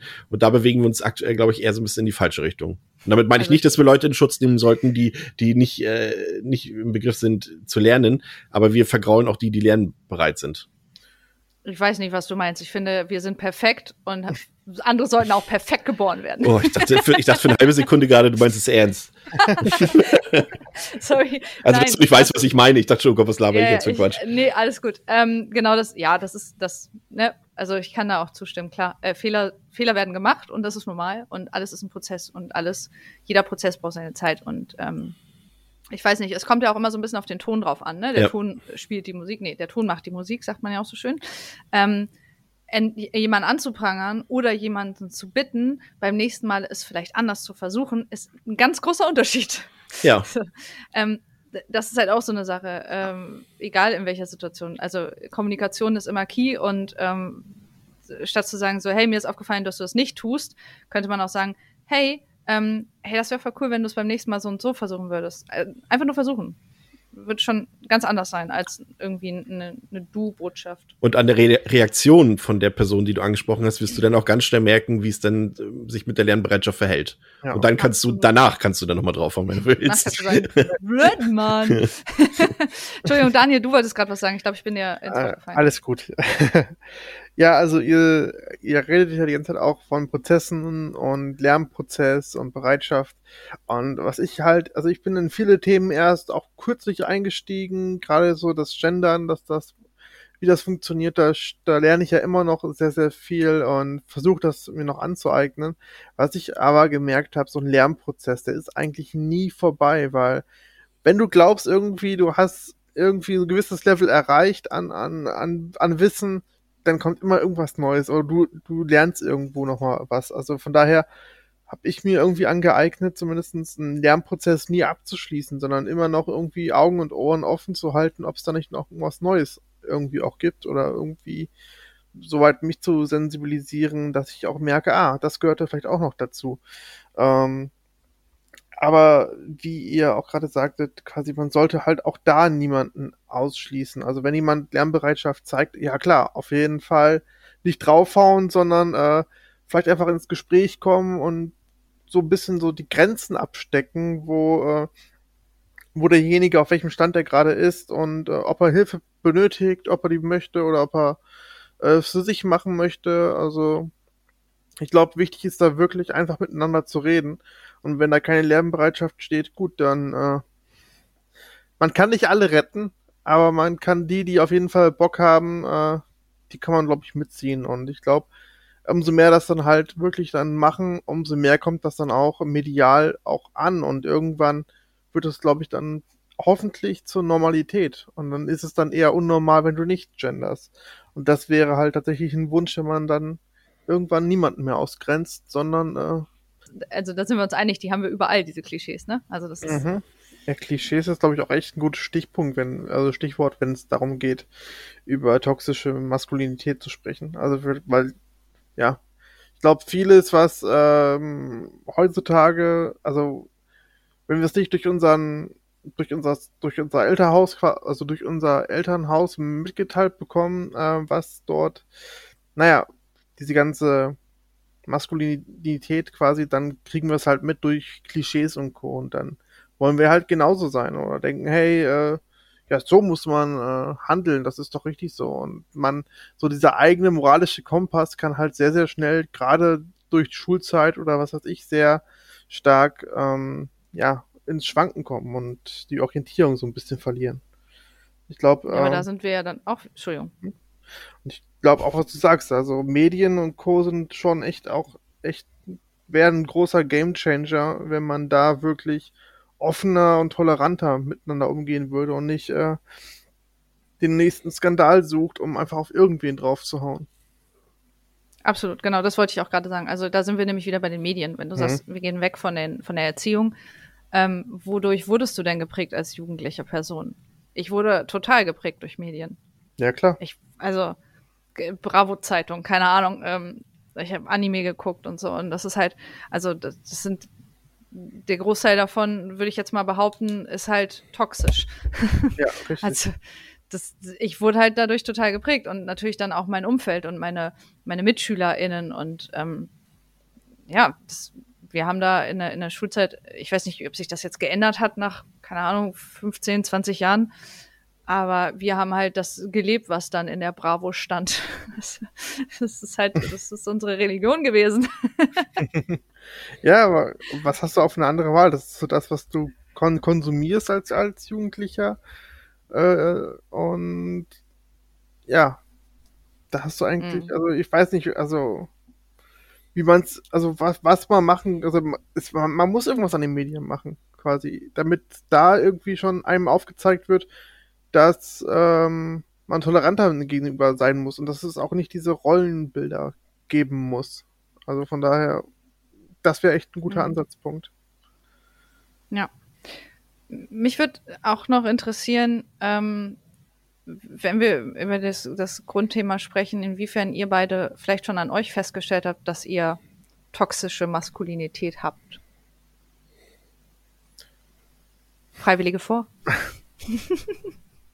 Ja, ähm, es ist natürlich, bringst du uns jetzt in eine schwierige Situation. Wenn ich jetzt äh, sage, dass das bei mir nicht der Fall mehr ist, dann, dann glaubst du mir das nicht. ich glaube das. Du glaubst es mir vielleicht nicht. Also es ist eben so, dass bei mir, dass ich irgendwie es geschafft habe, mich da relativ, das ist eben dadurch bei mir passiert, dass ich aus meiner, sag ich mal, aus dem Umfeld, den ich hatte, bis ich ungefähr 18, 19 war, komplett ausgebrochen bin und sozusagen durch meinen Umzug damals nach Berlin einen absolut kompletten Neustart machen konnte und dementsprechend auch dieses Umfeld, was vielleicht damals in diese Richtung tendierte, äh, und da mache ich den Leuten jetzt nicht mal einen Vorwurf, und das war einfach so, äh, ähm, dass, dass ich komplett neu starten konnte und mir das äh, mit meinem schon, ich, ja, ich konnte mein, mein Mindset quasi wie neu sozusagen äh, gefühlt gestalten und und äh, so, so Themen ich habe jetzt mal rausgesucht auch weil äh, du hattest vorhin gesagt äh, dass man dass dass du nicht weißt genau wie du toxische Maskulinität definieren sollst ohne, nicht ohne Grund, weil es gibt keine feste Definition. Und da sind aber ein paar Schlagworte, die darunter fallen. Das ist zum einen eben äh, Gewalt, Aggressivität, Misogonie, Homophobie und diese Dinge. Und wenn ich die so an mir festmache, ähm, bin ich da rausgewachsen komplett. Also wie gesagt, ich habe ja gesagt, äh, in meiner Jugend und Kindheit würde ich mich nicht freisprechen davon, auf jeden Fall nicht. Ähm, aber ich glaube, ich habe mittlerweile nicht ausgelernt, aber genug dazu gelernt, dass ich behaupten würde, dass ich nicht mehr dass ich kein toxisches Verhalten an den Tag lege. Okay. Also das wie gesagt, im, im, im, große Behauptung, ja. Ja, ja, nee, deswegen sage ich ja, deswegen, also deswegen sage ich ja äh, äh, dazugelernt, aber nicht ausgelernt, ja. weil es ja vielleicht auch immer noch Punkte gibt, bei denen ich gar nicht weiß, dass es toxisches Verhalten gibt. So drücken wir es mal, äh, äh, toxisches Verhalten ist. Ähm, vielleicht drücken wir es mal so aus. Also es gibt bestimmt immer noch, ähm, die, weiß ich nicht, also es ist. Äh, wo wir gerade drüber reden, fällt mir tatsächlich etwas gerade ein. Ähm, also wir kennen uns ja nicht gut und wir hatten auch erst sehr wenig Kontakt, aber du hattest vorhin auch gesagt, du brauchst auch oft diese Bestätigung. Ja. Also Feedback. Ja. Und das ist ja auch eine Art von Profilieren. Ja. Also Profilieren ist ja auch eine Eigenschaft von toxischer Maskulinität. Und mir ist aufgefallen, dass du in zwei Nachrichten, eine persönliche an mich und eine öffentliche, erwähnt hast, zweimal, dass du schon sehr, sehr lange einen sehr erfolgreichen Podcast leitest. Was ich als Profilieren empfinden würde. Frage. ist es das? Also offene Frage einfach, weil ähm, diese Information zum Beispiel nicht notwendig war für den von die für die Kommunikation, die wir hatten. Ja. Du aber trotzdem zweimal erwähnen musstest, dass du schon seit sehr vielen Jahren zwei ziemlich erfolgreiche Produktionen leitest. Ich mache das natürlich bewusst jetzt gerade ja. so provokant. Touché. Ähm, ähm, ist es ist es ist es eine Art von toxischer Maskulinität oder ist das was anderes? Also, also, der Punkt, warum ich es dir in unserer privaten Konversation mitgeteilt habe, ist, ist, weil es da um die, die technische Umsetzung äh, unserer heutigen Episode ging und ich wollte dir damit unterschwellig, ohne zu mansplainen, sagen, dass ich, äh, dass ich schon mal gepodcastet habe. Das war eigentlich der, tatsächlich der Hauptgrund. ja, ja. Und, und Aber deswegen, da hätte ja auch ein Ja gereicht. Ich habe dich gefragt, hast du ja, schon mal. Zencaster benutzt? Da hättest du auch schreiben können, ja, kenne ich. Ja, ja, ja, das ist, ist vollkommen korrekt. Nee, aber das ist, ist tatsächlich so, aber ähm, ja, es ist die Frage, ist das toxische Männlichkeit? Ist es, äh, ist es, ja, es war un unnötig, sagen wir es mal so. Es war wahrscheinlich unnötig. Ich versuche es gerade selbst zu reflektieren, aber Ja, gleichzeitig ist es ja etwas, auf das man durchaus stolz sein kann. Aber warum Mhm. habe ich es in dem Moment erwähnt? Aber ist es toxische Männlichkeit? Das ist glaub, die es Frage. Ist, ja, das ist, äh, natürlich kann das ja auch sein, dass das nicht nur über, also toxische Männlichkeit, sondern generelles toxisches Verhalten, egal mit welchem Geschlecht, zusammenhängt. Ähm, vielleicht, vielleicht ist das so. Ich glaube aber, ähm, ich stelle mich jetzt mal auf ein ganz dünnes Eis. Ich glaube, dass Männer oft mehr erwähnen müssen, was sie schon erreicht haben, als Frauen. Also Ja, mehr so sagen müssen, oh, ich habe den und den Job schon gemacht und ich habe das und das schon erfolgreich gemacht und äh, sich dann so ein bisschen einleiten, sozusagen, also ne, so ein bisschen so ein Intro geben. Ist der, also jetzt schnell Wettbewerb. reflektiert. Ja, also Wettbewerb, genau. das ist ja ein, Wettbewerb. das ist ja ein Teil eben der, der ja, wenn, wenn du es so willst, dann ist es davon, äh, ist es so, äh, ja, doch, dann ist es, dann hast du komplett recht, weil es ist ja nur mal ein Teil, äh, wie gesagt, keine Schwächen zeigen, keine Gefühle zeigen, aber eben auch dieser Wettbewerbsgedanke innerhalb dieser Männerwelt, der ist, der ist äh, omnipräsent und der ist definitiv gleichzeitig Teil und Schuld. Hm. Komplett. Also ja, dann hast du vollkommen recht, absolut, ja. Ich habe es auch nur jetzt erwähnt, weil es mir gerade, als du das, als du die Eigenschaften aufgezählt hast, kam mir nämlich das Wort Profilieren in den Kopf. Ja. Und dann habe ich mich nämlich daran erinnert, als ich deine Nachricht gelesen habe, dass ich im gleichen Zuge auch dieses Wort im Kopf hatte und dachte, hm, ist das Profilieren? Deswegen habe ich gerade da die Verbindung geknüpft. Das ist jetzt ein richtiger Outcall. Ich komme nie gut. wieder her. Nein, nein, das war so nicht gemeint. Nein, Aber wir wollen ja uns auch reflektieren und weiter lernen. ich habe jetzt was, jetzt mache ich nochmal, jetzt mach, mach ich jetzt nochmal ein Fass auf, weil das tatsächlich ein Thema ist in diesem Zusammenhang. Ich weiß gen generell nicht, wie lange ihr eigentlich so podcastet, deswegen äh, will ich auch eure Zeit nicht So überspannen. lange, aber, wie wir Lust ja. haben. aber ein, ein Thema, und das ist, da wird noch weniger drüber geredet, als über so manche Sache, die wir heute schon thematisiert haben. Und das ist einfach auch die Sexualität. Also die ist, ist ja ganz eng damit verbunden, ähm, diese Darstellung, gerade auch männlicher Sexualität, die ja, also auch so ein, so ein, so ein, so ein Stereotyp, der, ein Mann will immer Sex haben.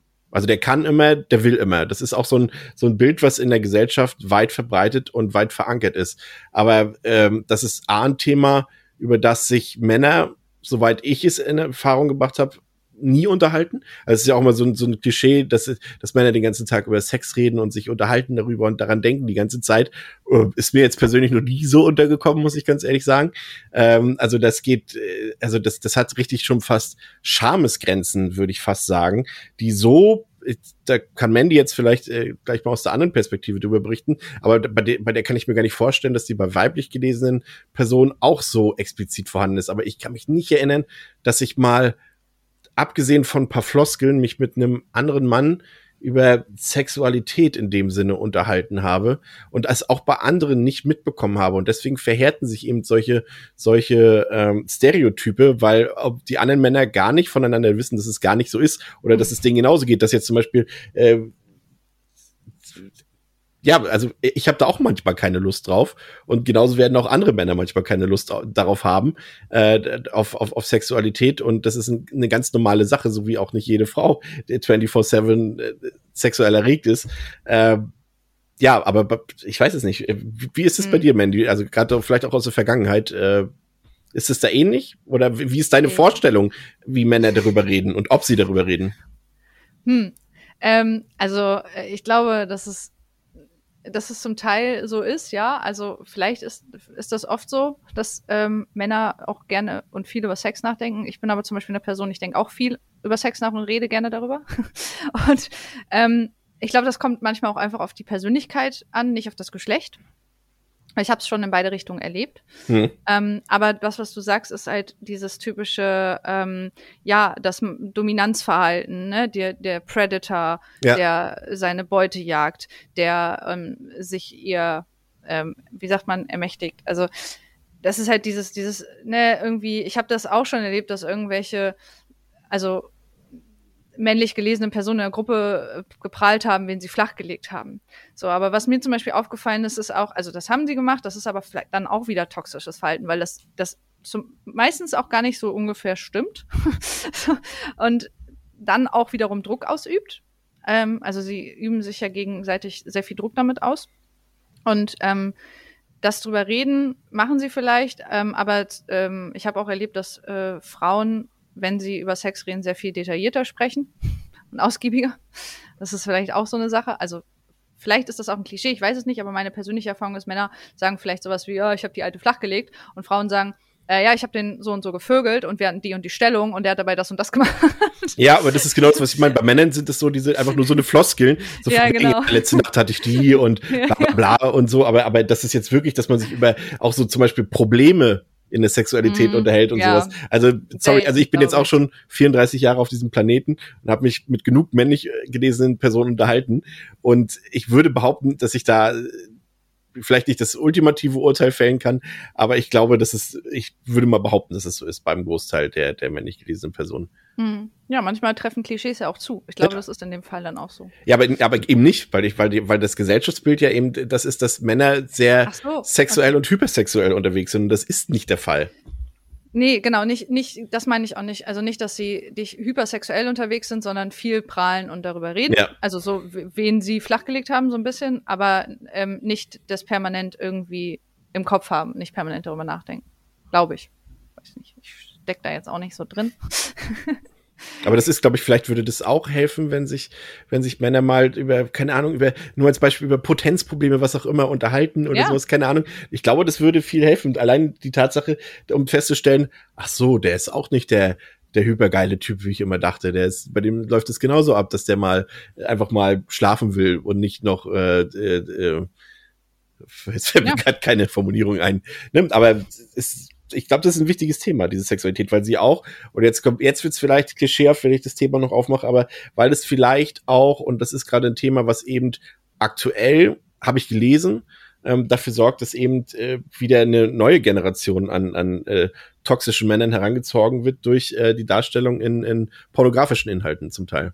Weil da haben wir nämlich auch dieses Thema, dass wir, wir wissen jetzt als äh, vielleicht äh, ja, sexuell aufgeklärte Menschen, dass es eben äh, solche Dinge wie, nur als Beispiel BDSM, was auch immer, äh, alles gibt. Aber wenn mhm. ich als 13-Jähriger und sind wir ehrlich, ich habe die Möglichkeit als 13-Jähriger, wenn meine Eltern nicht 24/7 auf mich aufpassen, äh, mir pornografische Inhalte anzugucken und sehe dort, dass dort, sag ich mal, einvernehmlich, jetzt muss ich auch überlegen, ob ich wieder die richtigen Ausdrücke benutze, sag ich mal, dass sich, dass sich Personen würgen beim beim Sexualakt mhm. einvernehmlich aber ich ja. das mit 13 gar nicht reflektieren kann. Ganz ehrlich, also ich kann mir schon vorstellen, dass da, dass das was mit einem macht und dass dann eben äh, machen wir es noch allgemeiner, nutzen wir einfach das Wort Consent. Ja. Im kompletten Zusammenhang mit Sex äh, Sexualität. Ja. Also das, die das Darstellung wird auch nie gezeigt. Ja, Genau, und die Darstellung ist dann eben so, ja, der Mann nimmt sich halt, was er braucht, so und so wird's dargestellt in dem Filmchen vielleicht. Und das, ja, das formt dann wieder eine Gesellschaft, das ist so. Also das sollte ja. man nicht unterschätzen, das Thema, finde ich. Mag vielleicht ein bisschen, bisschen, wie sagt man, spießhaft wirken, was ich gerade sage, aber ich glaube, es ist so. Nö, weiß ich nicht, ich würde das nicht spießhaft ich empfinden. Also ich sehe das schon auch so realistisch, dass das schwierig ist, dass man vielleicht in einem jungen Alter das schlecht auseinanderhalten kann. Also wir können das vielleicht auseinanderhalten, äh, was gestellt ist und was nicht gestellt ist. Wir wissen das vielleicht mittlerweile auch durch eigene Erfahrung ähm, wie sich ein Körper verhält und äh, wie das so beim, beim Sex ist, vielleicht. Also das, das ist halt, dass das unrealistisch ist, das können aber junge Personen nicht so gut auseinanderhalten. Und ähm, klar, also wenn sie die Möglichkeit haben, werden sie den Zugang dazu nutzen. Das Wenn's war, glaube ich, in unserer Generation auch schon so, oder? Also zumindest bei mir in der Schule war das auf jeden Fall so. Ja, aber wenn es dir halt keiner irgendwann im Laufe deines Lebens nochmal anders erklärt, ja. dann behältst du es bei. Und das ist das Problem, was vielleicht zu Leuten wie gewissen Seit-1-Moderatoren dann führt am Ende. Um mal wieder die Kerbe zu schlagen. guter Hint, guter ja. Hint. Das finde ich sehr gut. Ja, weiß ich nicht. Also, ähm, ja. Keine Ahnung. Daniel, wie ist das denn bei dir? Du hast, das ja jetzt äh, die, die Frage würde ich gerne auch nochmal zu dir äh, spielen, wie du das so wahrnimmst. Ja, ich bin noch quasi im Gedanken bei, den, bei, der, bei der Frage, äh, wo ich eigentlich noch toxische Maskulinität Masku Ja, stimmt. Maskulinität. Sorry. Alles gut. ähm, und ich habe jetzt durch das Gespräch auch ein bisschen reflektiert und nochmal nachgedacht und habe tatsächlich bei mir nochmal toxisches äh, Verhalten festgestellt.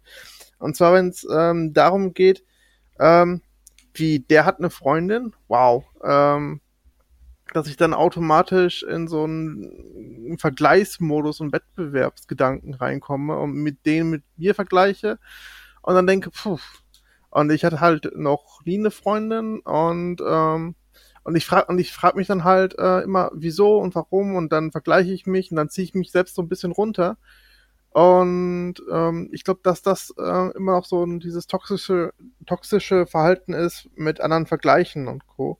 Und ähm, zu der ganzen sexualisierten Gewalt oder Maskulinität, Maskulinität ähm, kann ich gar nicht so viel sagen, weil ich da halt äh, bis heute gar nicht so viele Erfahrungen hatte. Deswegen, ja, also das Medien und Co. kann ich auf jeden sorry, ich habe dich unterbrochen. Ähm, Kannst, kannst du gleich sofort.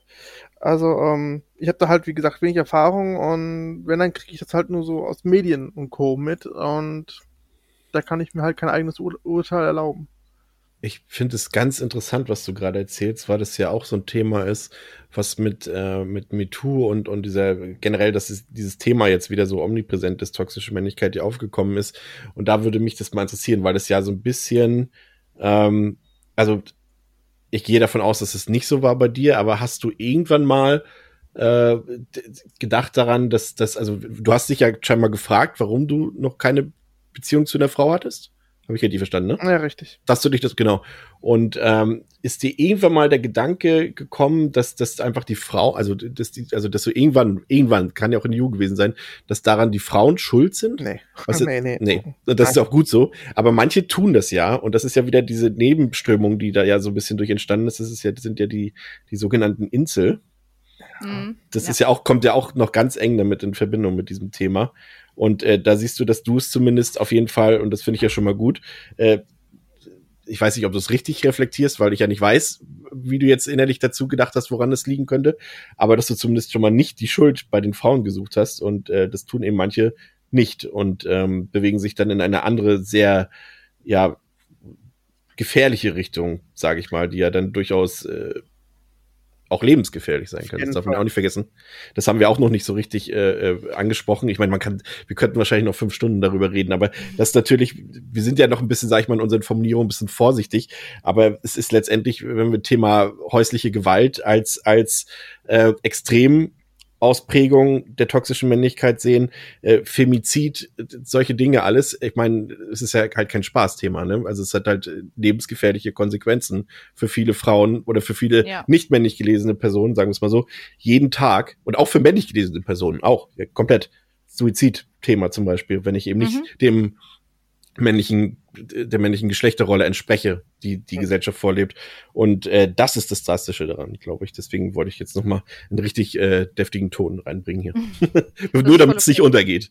Das ist voll okay. Ja. Also alles gut. Wir, äh, das, das ist ja das, was ich auch gemeint habe, ne? dass diese Art von Verhalten, die schadet nicht nur anderen, die schadet auch einem selber. Ja. Und ähm, deswegen ist das auch so wichtig, dass man immer wieder hinterfragt, verhalte ich mich gerade toxisch? Dass man reflektiert und schaut und guckt, irgendwie habe ich da in letzter Zeit vielleicht auch irgendwas mal gesagt oder irgendwie gehandelt, was nicht in Ordnung ist. Ähm, weil im Endeffekt, also klar verletzt du andere damit, aber du kannst damit auch dich selber sehr verletzen. Und wenn du weiter daran festhältst, dann kann es, wie du auch gerade schon gesagt hast, Chris, es kann auch gefährlich werden. Ja, ich meine, wir haben es jeden Tag, ne? Sei es in, in, Deutschland oder irgendwo anders auf der Welt passiert jeden Tag sowas. Aber ich will dich jetzt nicht, nicht damit deine Enttäuschung über mich nicht ganz so groß ist, habe, äh, ist mir jetzt noch ein Beispiel eingefallen, ähm, in dem ich mich in letzter Zeit toxisch verhalten habe. Da ist und, überhaupt keine Enttäuschung. und, und zwar, weil wir das Thema noch nicht hatten, passt es auch ganz gut. Thema Arbeitsplatz ist ja natürlich auch ein Fest ja. der toxischen äh, Männlichkeit. Ja. Ja. Und äh, da ist es so, dass ich zum Beispiel, also in meinem Arbeitsumfeld ähm, arbeiten ja zu, würde ich sagen, 90 Prozent Frauen. Ähm, und dort ist es so, dass ich zwar quasi, äh, das kann jetzt gewesen sein, es kann auch irgendwann vor zehn Jahren gewesen sein. So, das, man soll ja nicht über seine aktuelle Arbeit so reden, über einen Arbeitgeber, aber ähm, dass ähm, ich quasi zwei Kolleginnen habe, die quasi mir gleichgestellt sind, die also quasi gleich bezahlt werden, die die gleiche Berufsbezeichnung haben, die dieselben Aufgaben haben. Und ähm, da gab es einen Kollegen, der äh, uns höher gestellt ist und der quasi theoretisch die Möglichkeit gehabt hätte, uns zu gewissen Aufgaben äh, zu Aufgaben uns einfach zu erteilen. Und da ging es darum, einfach nur, weil wir auch so viel mit Assessment Center und so weiter machen, dass es darum ging, dass das äh, Backoffice ein äh, Catering organisiert. Rate mal, mhm. wen, welche Personen von ihm gefragt wurden, von uns dreien. Die zwei weiblichen Kolleginnen, mhm. ich oder alle drei? Wenn du so fragst, dann wahrscheinlich die weiblichen. Richtig. Und das hat mich massiv gestört, was ja schon mal gut ist, dass es mir aufgefallen ist. Ja, auf jeden Fall. Aber ich habe nichts gesagt. Und das ist das toxische Verhalten wiederum daran. Ich habe nichts gesagt. Ich wusste, dass es falsch ist. Ich habe ja. auch mit, ich habe auch mit den beiden Kolleginnen drüber geredet, habe ihnen gesagt, dass ich das schlimm finde und habe auch gesagt, äh, das kann nicht sein, dass er das macht. Aber ich hätte zu ihm gehen müssen und sagen müssen, Kollege, nächstes Mal mache ich das hm. Catering. Nein, das nicht. Aber das, das, dass wir alle drei, äh, ne, weißt wie ich meine. Und das habe ich nicht gemacht und das ist toxisches Verhalten meiner Meinung nach. Ja, das ja. finde ich auch. Aber äh, gut reflektiert ja. an der Stelle. Also, das ist so gut, dass man so schnell manchmal auch Sachen reflektieren kann. Ja, das ist aber auch, glaube ich, so diese Sache, ne, dann dieses Hingehen und ne, ich weiß nicht, ob du das so hast. Also manchmal weiß man vielleicht auch nicht, wie man das angehen soll. Also dieses, äh, gehe ich da jetzt hin? Ne, du hast ja gesagt, er ist euch übergestellt? Ja, also er ist uns nicht in dem Sinne weisungsbefugt, aber okay. er, er, hat die Möglichkeit gehabt, das uns in Auftrag okay. zu geben, sagen wir es mal ja, so. Gut. Ja, okay, das ist natürlich dann, ist ja noch mal ein bisschen schwierig, ne? Aber ja, man, das ist halt dieses Thema mit dem ähm, Wegschauen, ne? Nicht, also für sich festzustellen, dass es nicht okay ist, ist eine Sache, aber dann halt auch hinzugehen und zu hinterfragen und die Person darauf anzusprechen, ist halt, die, ich glaube, der nächste Step in dieser ganzen Geschichte des, des Reflektierens und vorleben. Und ich finde, ich finde auch immer so die, die, die Sache, also mein, mein Tipp oder was ich dann immer so mache, ist, ich stelle erst erstmal eine Frage. Also bevor ich halt auch hingehe oder so eine Person dann äh, irgendwie outcalle, sage ich immer so, warum, also ich hätte gesagt, warum hättest du denn, warum hast du denn jetzt nur die beiden gefragt? Ja. Hm. Hätte er gesagt, ja. Weil, weil ich auch nicht, keine Ahnung. ja, du weißt, was ich meine. Total. Ich, ähm, ja. Toxische Maskulinität in Beziehungen habe ich mir noch aufgeschrieben als Thema. Oh, okay. Was hast du denn da zu erzählen? Dass die sich, ähm, da, und das ist, glaube ich, das ist das Minimum, an dem wir, glaube ich, auch alle arbeiten können, glaube ich, weil das eines der Umfelder ist, äh, also wenn man in einer Beziehung mit ist quasi in einer Liebesbeziehung oder was auch immer für eine Beziehung, äh, kann ja auch eine freundschaftliche sein, platonische, wie auch immer, äh, dass man ähm, es dort am wenigsten mitbekommt, weil auch dort sich, glaube ich, der Partner, die Partnerin, wie auch immer, ähm, die am wenigsten vielleicht dazu Reflexion geben wird, wenn du etwas falsch machst. Gerade irgendwie, wir haben da ja so Beispiele, dass man automatisch, weil auch wieder, weil man es aus den besagten Gründen, weil man es von zu Hause kennt, weil es äh, der Vater so vorgelebt hat, weil man es aus Filmen kennt, wie auch immer, dass, dass, dass der Mann diese Kontrolle hat ähm, und, und, und auch guckt, was, was macht die Frau und so weiter, dass du, dass, dass Vorschriften erteilt werden, dass die Hausarbeit äh, grundsätzlich vielleicht nur bei einer Person liegt, bei der ganzen Sache, dass ich meine Bedürfnisse vor die Bedürfnisse meiner Partnerin, meines Partners stelle, dass ich äh, ja, dass ich auch zum Beispiel nicht das Recht habe, nur weil ich jetzt in einer Beziehung mit einer Person bin, habe ich trotzdem nicht über den Körper dieser anderen Person zu urteilen. Ich habe dann nicht zu sagen, ja, jetzt äh, nimm aber mal ein paar Kilo ab, du warst früher viel schlanker, sowas. Das steht mir nicht zu. Solche Dinge zum Beispiel. Ähm, ich glaube, da kann jeder auch noch dazu lernen, glaube ich. Und das ist auch ein wichtiges Thema, finde ich. Und mhm. auch da, ich glaube, da kann jeder ansetzen. Das ist, glaube ich, vielleicht sogar könnte das für jeden, der zumindest in der Beziehung steckt, dass man da den Anfang nimmt, wenn man was dazu lernen will, dass man da im, im wirklich minimalsten direkten Umfeld darauf achtet, was mache ich hier falsch? Wie zeigt sich hier meine Männlichkeit? Wie toxisch bin ich hier? Was kann ich ändern? Das würde ich, das würde ich gut finden. Das würde ich sogar vielleicht jetzt als, als mein Ratschlag äh, äh, mal verbreiten, dass man, wenn man da anfängt und dann macht man das Umfeld immer größer, an dem man dann arbeiten kann. So allein ähm, ja, allein im Haushalt helfen ist ja schon so der erste Punkt, denn ähm, das ist ja so ein klassisches Rollenbild. Der Mann, der macht nichts im Haushalt, der äh, trinkt sein Bier, der geht arbeiten und gut ist. Aber ähm, allein wie viel Mental Load da quasi hintersteckt, das macht, macht man sich ja wenig Gedanken drum und deswegen sollte man wirklich mal auch im Haushalt mithelfen. Also das, ich kenne, das ist keine Frauenarbeit oder sonst was, sondern äh, das sollte eigentlich jeder machen und da sollte, sollte man sich nicht raushalten. Und ich finde, das ist schon allein so ein wichtiger Schritt und auch, ähm, klar, wie du richtig gesagt hast, das Bestimmen über den äh, anderen Körper geht halt auch so gar nicht. Also bleib lieber bei deinem eigenen Körper quasi. Auch weit verbreitet, dass der Mann das Geld verwaltet in ja. seiner Beziehung oder in einer, in einer äh, Ehe zum Beispiel, ja. Genau, also, mhm. ja. An wie gesagt, also nicht trennen nach, nach, äh, nach den Arbeiten, dass die aufgeteilt werden nach Mann- und Frauarbeit, sondern Bullshit, äh, sondern sich das einfach, egal welche Aufgaben anstehen, das irgendwie teilt, fertig. Also, das ist halt eine Partnerschaft, das heißt eine Gemeinsamkeit und klar, mag von mir aus auch ein bisschen Na Naivität sein, weil ich halt die Erfahrung noch nicht habe, aber ähm, so ist zumindest meine Blümchenvorstellung quasi davon, dass äh, man sich da vernünftig miteinander aus also hilft und das auch vertrauen kann, dass man das macht und nicht einfach, ja, lass die, lass die mal machen, quasi walten lässt. Mhm. Ja, das ist ja auch nicht schlimm, weil dann, also auch wenn du keine Erfahrung hast, dein moralischer Kompass ist ja schon da und das ist ja schon mal eine gute Grundvoraussetzung. ähm, ja, Beziehung, also ähm, kann ich auch unterschreiben. Ähm, auch, auch äh, vielleicht dann auch bei der, bei der Hygiene, bei der Körperhygiene mal auch einfach mal auf den eigenen Körper achten und nicht so den der Frau kritisieren. Ja.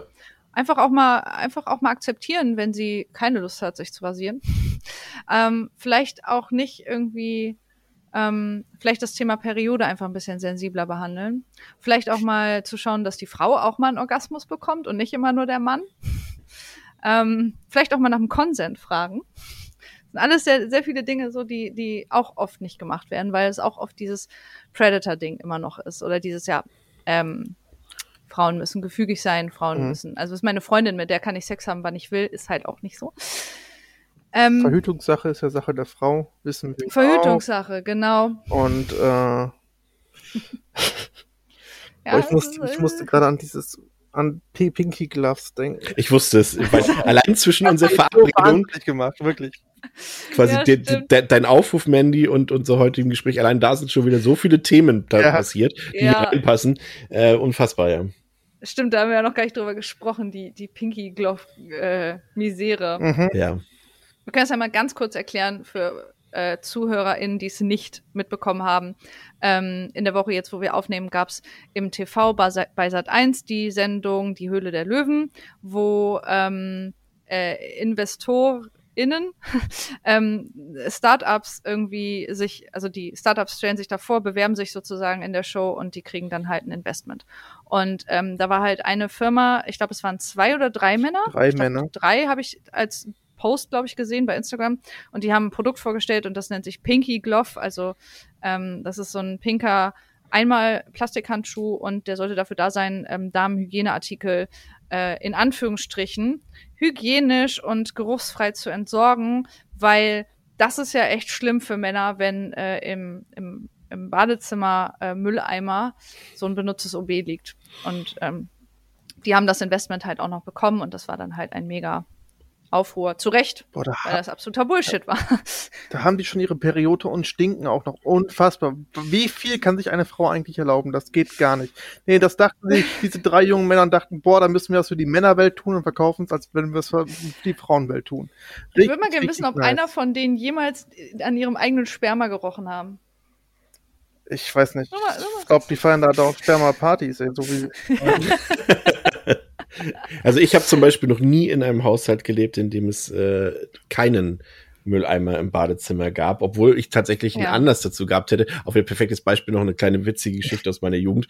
Ähm, gab, äh, das war die, die erste und einzige Hausparty, also selbstveranstaltete Hausparty, die ich je gegeben habe, als meine Eltern mal ein Wochenende ähm, quasi so Dienst, wie war das, also die, die von meinem Vaters Betrieb aus sind die nach Dänemark gefahren für zwei Tage, um zu entspannen. Und da sind dann die ganzen Ehepaare und was auch immer dahin gefahren. Und ich hatte zwei Tage sturmfreie Bude, habe äh, alle Freunde eingeladen und habe mein, mein, mein Liebesschwarm damals eingeladen. Und äh, die hat dann auch äh, übernachtet äh, bei mir und so weiter. Und ich war mir sicher, dass keine Spur geben würde, würde, die entlarven könnte, dass ich eine Hausparty gegeben habe. Und ich dachte so, okay, ersten Tag hast du überstanden, Mutti hat nichts gesagt. Und wenn Mutti nichts sagt, dann findet auch kein anderer das raus. Dienstag, zweiter Tag danach, äh, hat meine Mutter einen äh, in eine Kerze eingewachsenen Kronkorken von einem, von einem Bier gefunden und ist dann, äh, ich weiß nicht, warum sie es erst dann rausgefunden hat, äh, wahrscheinlich hat sie den Mülleimer nicht so oft benutzt, wie ich dachte oder wie ich heute denke. Auf jeden Fall kam sie dann mit äh, einer benutzten, mit einem benutzten Tampon in der Hand mit einem blutigen und wackelte so vor mir hin und hat gesagt, na, schöne Party gehabt. Und den hat sie aus dem Mülleimer gefischt, aus dem Badezimmer. Das hätte eigentlich dieses Trauma dafür sorgen können, dass ich darauf verzichte mein Leben lang. Und trotzdem habe ich einen Mülleimer im Badezimmer gehabt, liebe Männer. Wow. Ja. Wobei, wie, wieso kam sie denn darauf, dass das eine Party war? Vielleicht hättest du, hattest du ja auch einfach nur Damenbesuch. Ja, ich glaube, da waren dann die Kombination aus Kronkorken in ihrer okay. Lieblingskerze okay, und. Ja, äh, okay. Gut. Ja, das stimmt. Das, das, ist, ein, das ist ein Partyindiz. Ja. ja, krass. Ja, genau. Also dieses äh, ja, Mülleimer im Badezimmer und so, ne? Ich weiß nicht, also ich habe jetzt schon öfters mal Tweets gesehen bei, bei Twitter, wo ähm, Männer ihre Badezimmer geteilt haben, wo sie auch Damenhygieneartikel haben, also mhm. hinterlegt haben für weiblichen Besuch. Und das finde ich sehr gut. Ja. Für nicht weiblichen Besuch, Entschuldigung, für Personen, die menstruieren. Manche haben ihn gelobt dafür, ich habe das auf Twitter auch gesehen. Und manche haben dann wieder gesagt, ja, willst du jetzt bloß noch einschleimen bei den Frauen? Hast schnell gekauft im Rewe. Ja, das ist ja. halt immer so, das, das ist auch toxisches ja. Verhalten. Aber selbst wenn er es also, gemacht hat, ist das doch super. Selbst wenn, ja genau, er hat halt jetzt da, ist immer noch besser als du, du meckerst und nichts sagst, ja. sozusagen. Das ist übrigens meine Überleitung gewesen zu meinem letzten Thema, das ich noch aufgeschrieben habe. Und äh, das ist nämlich die Reproduktion toxischer Männlichkeit durch Frauen selbst. Und da würde mhm. es mich tatsächlich mal interessieren, weil das ist, äh, äh, ich will jetzt nicht die, äh, den Frauen der Frauenwelt keine Schuld daran geben, aber sie haben für mich ein bisschen Teilschuld daran, weil sie eben diese dieses Männerklischee oder diese Geschlechterrollen ja eben auch reproduzieren, äh, weil sie ja auch sagen, als Beispiel, ich möchte einen starken Mann an meiner Seite haben, nicht so ein Hemd oder kein, äh, ich weiß, nicht, kennt ihr auch all die Sprüche, habt ihr alle schon tausendmal gehört. Ja. Äh, und, und solche Sachen halt und kein Weichei und sowas. Also es wird ja auch von Frauen reproduziert, genauso wie eben auch sofort dieser Reflex, nee, Nee, das gehört jetzt nicht zusammen. Ich wollte wollt jetzt schon wieder auf meinen Lieblingssat 1 Moderator übergehen. Aber äh, der Reflex, äh, solche Leute zu verteidigen, aber es passt noch nicht ganz zusammen. Deswegen äh, bleiben wir bei der Reproduktion solcher Klischees, die nicht förderlich sind für das Thema. Mhm. Ja, also ich glaube, das ist, ähm, also das stimmt, das wird reproduziert, das wird auch, also ich erkenne das auch in der Richtung, dass Frauen mit sich selber sexistisch umgehen. Ja. Also, dass Frauen auch das reproduzieren, zum Beispiel dieses so, ach ja, äh, du weißt ja, ich kann nicht einparken, weil ich bin ja eine Frau, sowas halt, oder irgendwie ähm, selber mhm. so diese Rollen auch annehmen, weil sie es auch so gelernt haben und so aufgewachsen sind. Und ähm, also ich glaube, dass das stimmt, dass man selber auch darauf achten muss. Ne? Also ich habe zum Beispiel auch schon festgestellt, dass ich mal, das ist schon länger her, aber ich habe mal zu einem Freund von mir gesagt, sei mal nicht so eine Pussy. Heul mal jetzt nicht rum. So, ich habe das auch schon gesagt. Und ähm, auch solche, solche Sachen, ne, wie dieses irgendwie, ähm, also maskuline Verhalten jemanden ähm, angedichtet, beziehungsweise gesagt, so irgendwie, ne, also jetzt benimm dich mal jetzt nicht wie so ein Mädchen oder so. Also es ist das, es ist nicht nur toxisch maskulin, es ist auch sexistisch meinem eigenen Geschlecht ja. gegenüber. das stimmt schon. Ähm, ich glaube aber auch, dass vieles einfach aus Selbstschutz ist. Einfach, dass man dann sagt, hey, ich bin ja ein Blondchen oder ich kann, bin halt eine Frau, ich kann nicht einparken. Einfach, weil man keine Diskussion darüber haben möchte und einfach das so damit abkürzen möchte, aber vielleicht gar nicht merkt, was man damit eigentlich dann im Nach Nachhinein macht. Hm, ich glaube, es ist größtenteils die Sache, dass man es nicht merkt. Also viele sind einfach noch nicht an den Punkt gekommen, wo sie gemerkt haben, das ist eigentlich etwas, was die Gesellschaft mir eingebläut hat, was aber gar nicht mhm. stimmt. Mhm. Und viele fühlen sich dann vielleicht in den Rollen auch wohl. Ne? Also es gibt ja auch die, ne, die Comfortzone, von der wir ja auch schon öfters gesprochen haben, ähm, wo ich mich gerade eingerichtet habe, wo ich mich dann selber definiere. Ähm, es sei ja auch gar nicht irgendwie mal dahingestellt, dass das schlecht ist, wenn man sich in einer gewissen Rolle wohlfühlt. Also wenn da jetzt eine, eine weibliche Person ist, die sagt, ey, ich mag halt gerne zu Hause kochen und es ist halt mein Ding, so und ich, ich möchte das halt so, ähm, das ist ja auch in Ordnung. Das Problem ist immer dieses äh, Spiegeln auf andere, ne? Oder Projizieren ja. auf andere. Das ist halt immer die Sache. Und, ähm, und auch nicht zu verallgemeinern. Also wichtig ist, glaube ich, zu sagen, ich persönlich für mich mag das zwar oder es ist halt so, oder ich kann zum Beispiel wirklich nicht einpacken, wer weiß, ne? Vielleicht ist das ja dann einfach so.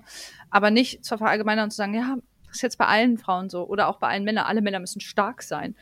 Ähm, mir fällt da gerade äh, ein, diese, ich weiß nicht, ob ihr das mitgekriegt, das ist schon ein bisschen länger her, ähm, auch im Fernsehen, auch wieder Vorbildfunktion, wo die Moderatorin Barbara Schöneberger mal dieses Kommentar abgelassen hat mit den Männer dürfen sich nicht schminken. Ja, ja, ja. das hast du mir ja. nochmal erzählt gehabt, ja. Genau, Frau Schöneberg habe ich schon gecancelt, deswegen mhm. kann ich. Ja, ja ich, ich kann mich auch nur so vage dran erinnern, ich weiß nicht mehr genau, was sie gesagt hat, aber sie hatte da irgendwie mal so ein Video-Statement rausgehauen, von wegen, dass es ja irgendwie gar keine richtigen Männer mehr gibt. Genau. Und, ähm, die sich gar nicht mehr so richtig männlich verhalten und jetzt fangen die auch noch an, sich zu schminken und das soll ja wohl bitte für die Frauen übrig bleiben. Das ist das krasse, toxische Verhalten, was wir ablegen müssen. Ja. Das ist, das ist eins Beispiel dafür, was da falsch läuft. Ja gut, vielleicht hat sie aber auch äh, äh, Thomas Gottschalk gemeint, der sich als Jimi Hendrix verkleidet hat. Vielleicht auch das. Dann ist das korrekt. Dann hat die Barbara Schöneberger komplett recht, ansonsten nicht. Ich glaube nicht, dass sie das gemeint hat.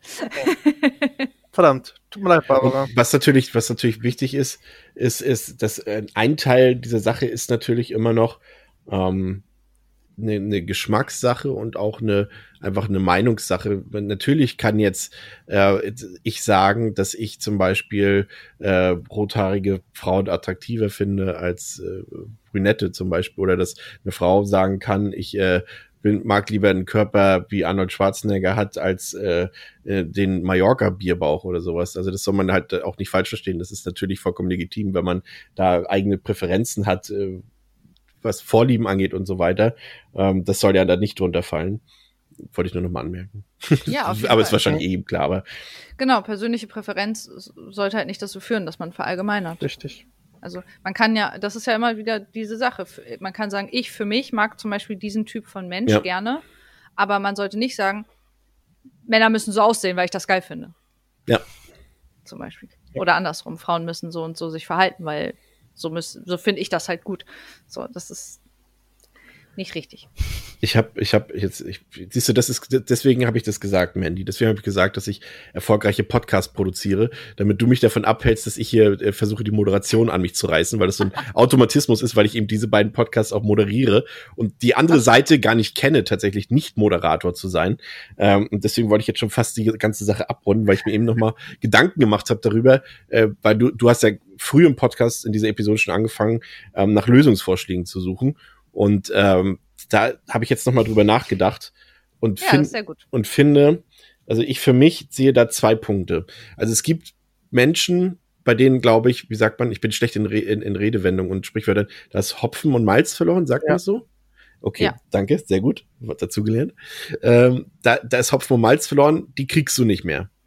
Das ist so, wie ich jetzt auch keinen kein AfD-Wähler mehr wahrscheinlich, oder zumindest die Hardcore-AfD-Wähler nicht mehr dazu bekehrt kriegt, nochmal drüber nachzudenken, was sie da überhaupt für Quatsch machen. Die kriegst du teilweise einfach nicht mehr. Und genauso ist es Leute, die, die, die ja, ich weiß nicht wie, jetzt muss man jetzt, man muss mal aufpassen, ähm, wie man es formuliert wenn ich den Lieblings 1 Moderator nicht namentlich nenne, weil sonst, ich habe gehört, die verklagen derzeit alle. Ähm, Echt? Ja, ja, total. Also wenn du die Namen in den Zusammenhang bringst, hast du sofort eine Klage am nächsten Tag im Briefkasten. Egal wie klein das ja. Medium ist, ist ganz furchtbar. Und genauso, wenn man einen Kolumnisten von äh, der Welt ähm, äh, ja. erwähnt, in dem Zusammenhang, den wir auch wahrscheinlich alle kennen, ähm, der ja auch immer sehr frauenfeindlich unterwegs ist, zum Beispiel.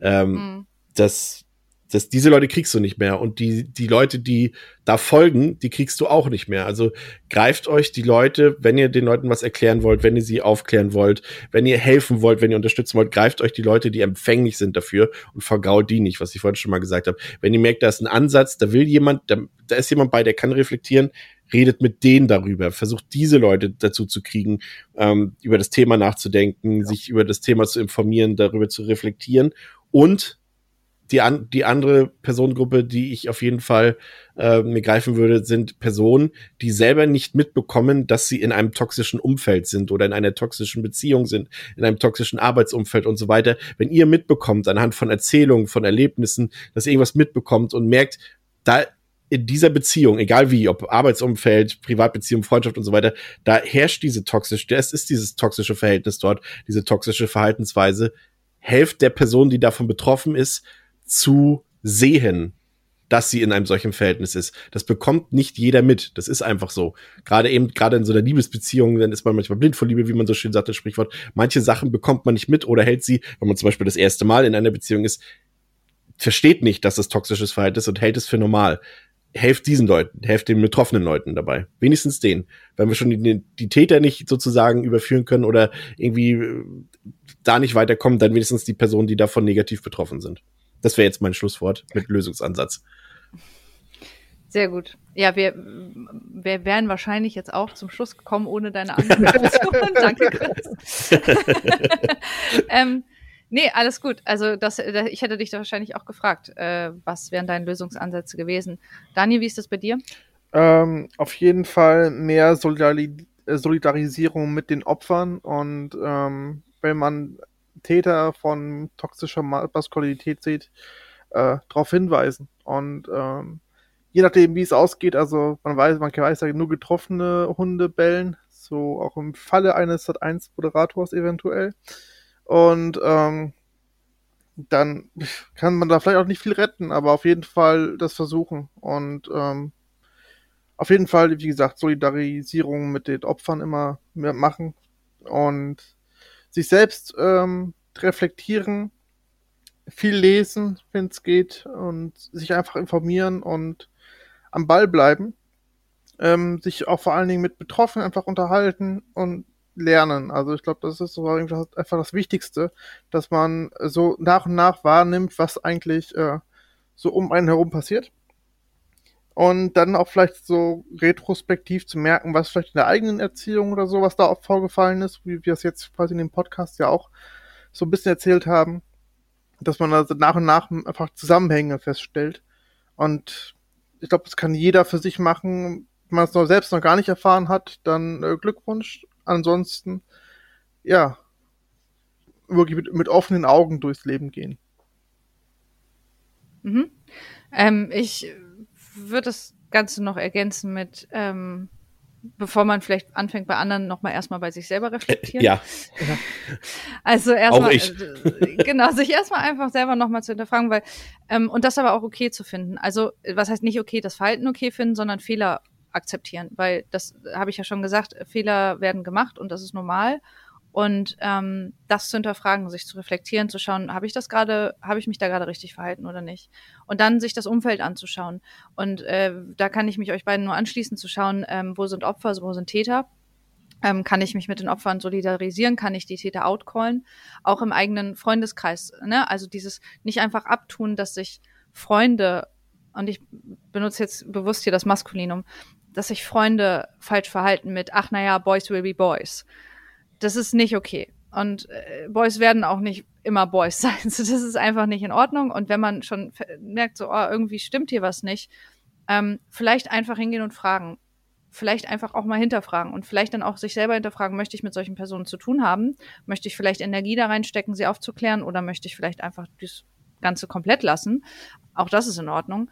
Ähm, und Betroffenen, ähm, Betroffenen Allyship geben, also ähm, mit ihnen sein, ihnen Beistand geben, sie fragen, ihnen vielleicht auch eine Stimme geben, je nachdem, ob sie das möchten.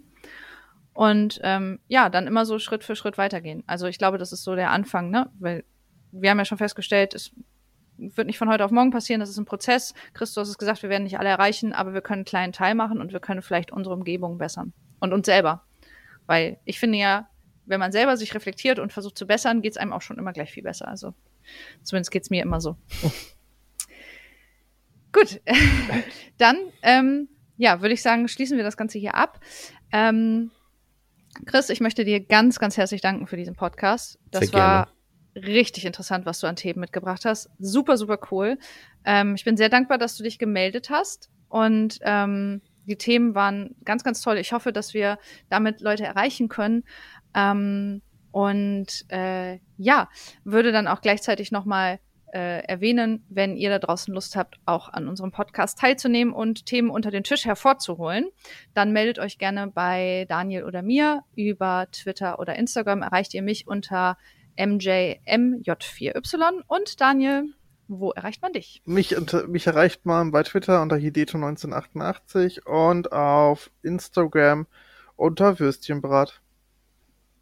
Und wenn ihr Lust habt, mal bei Chris reinzuhören, möchtest du deine Podcasts noch mal kurz erwähnen? Ja, die zwei sehr erfolgreichen Podcasts. Sehr erfolgreichen Podcasts. ähm, True Crime Germany äh, findet ihr, wenn ihr es googelt und Devils and Demons, der Horrorfilm-Podcast. Ähm, auch hört gerne mal rein. Ähm, ja, wenn ihr Lust drauf habt. Und dann bedanke ich noch mal, bedanke ich mich nochmal ganz herzlich ähm, für die Möglichkeit, heute hier dabei sein zu dürfen. Es war mir eine Freude. Es hat sehr viel Spaß gemacht und hat auch für mich wieder noch neue Sachen mitgebracht, die ich dazu gelernt habe, auf jeden Fall. Und darauf kommt es ja an. Super, dann haben wir alles erreicht. Ja, vielen Dank dafür. Ja. Und dann bleibt eigentlich nichts mehr zu sagen, außer Tschüss, bis zum nächsten Mal. Tschüss. Ciao. Tschüss.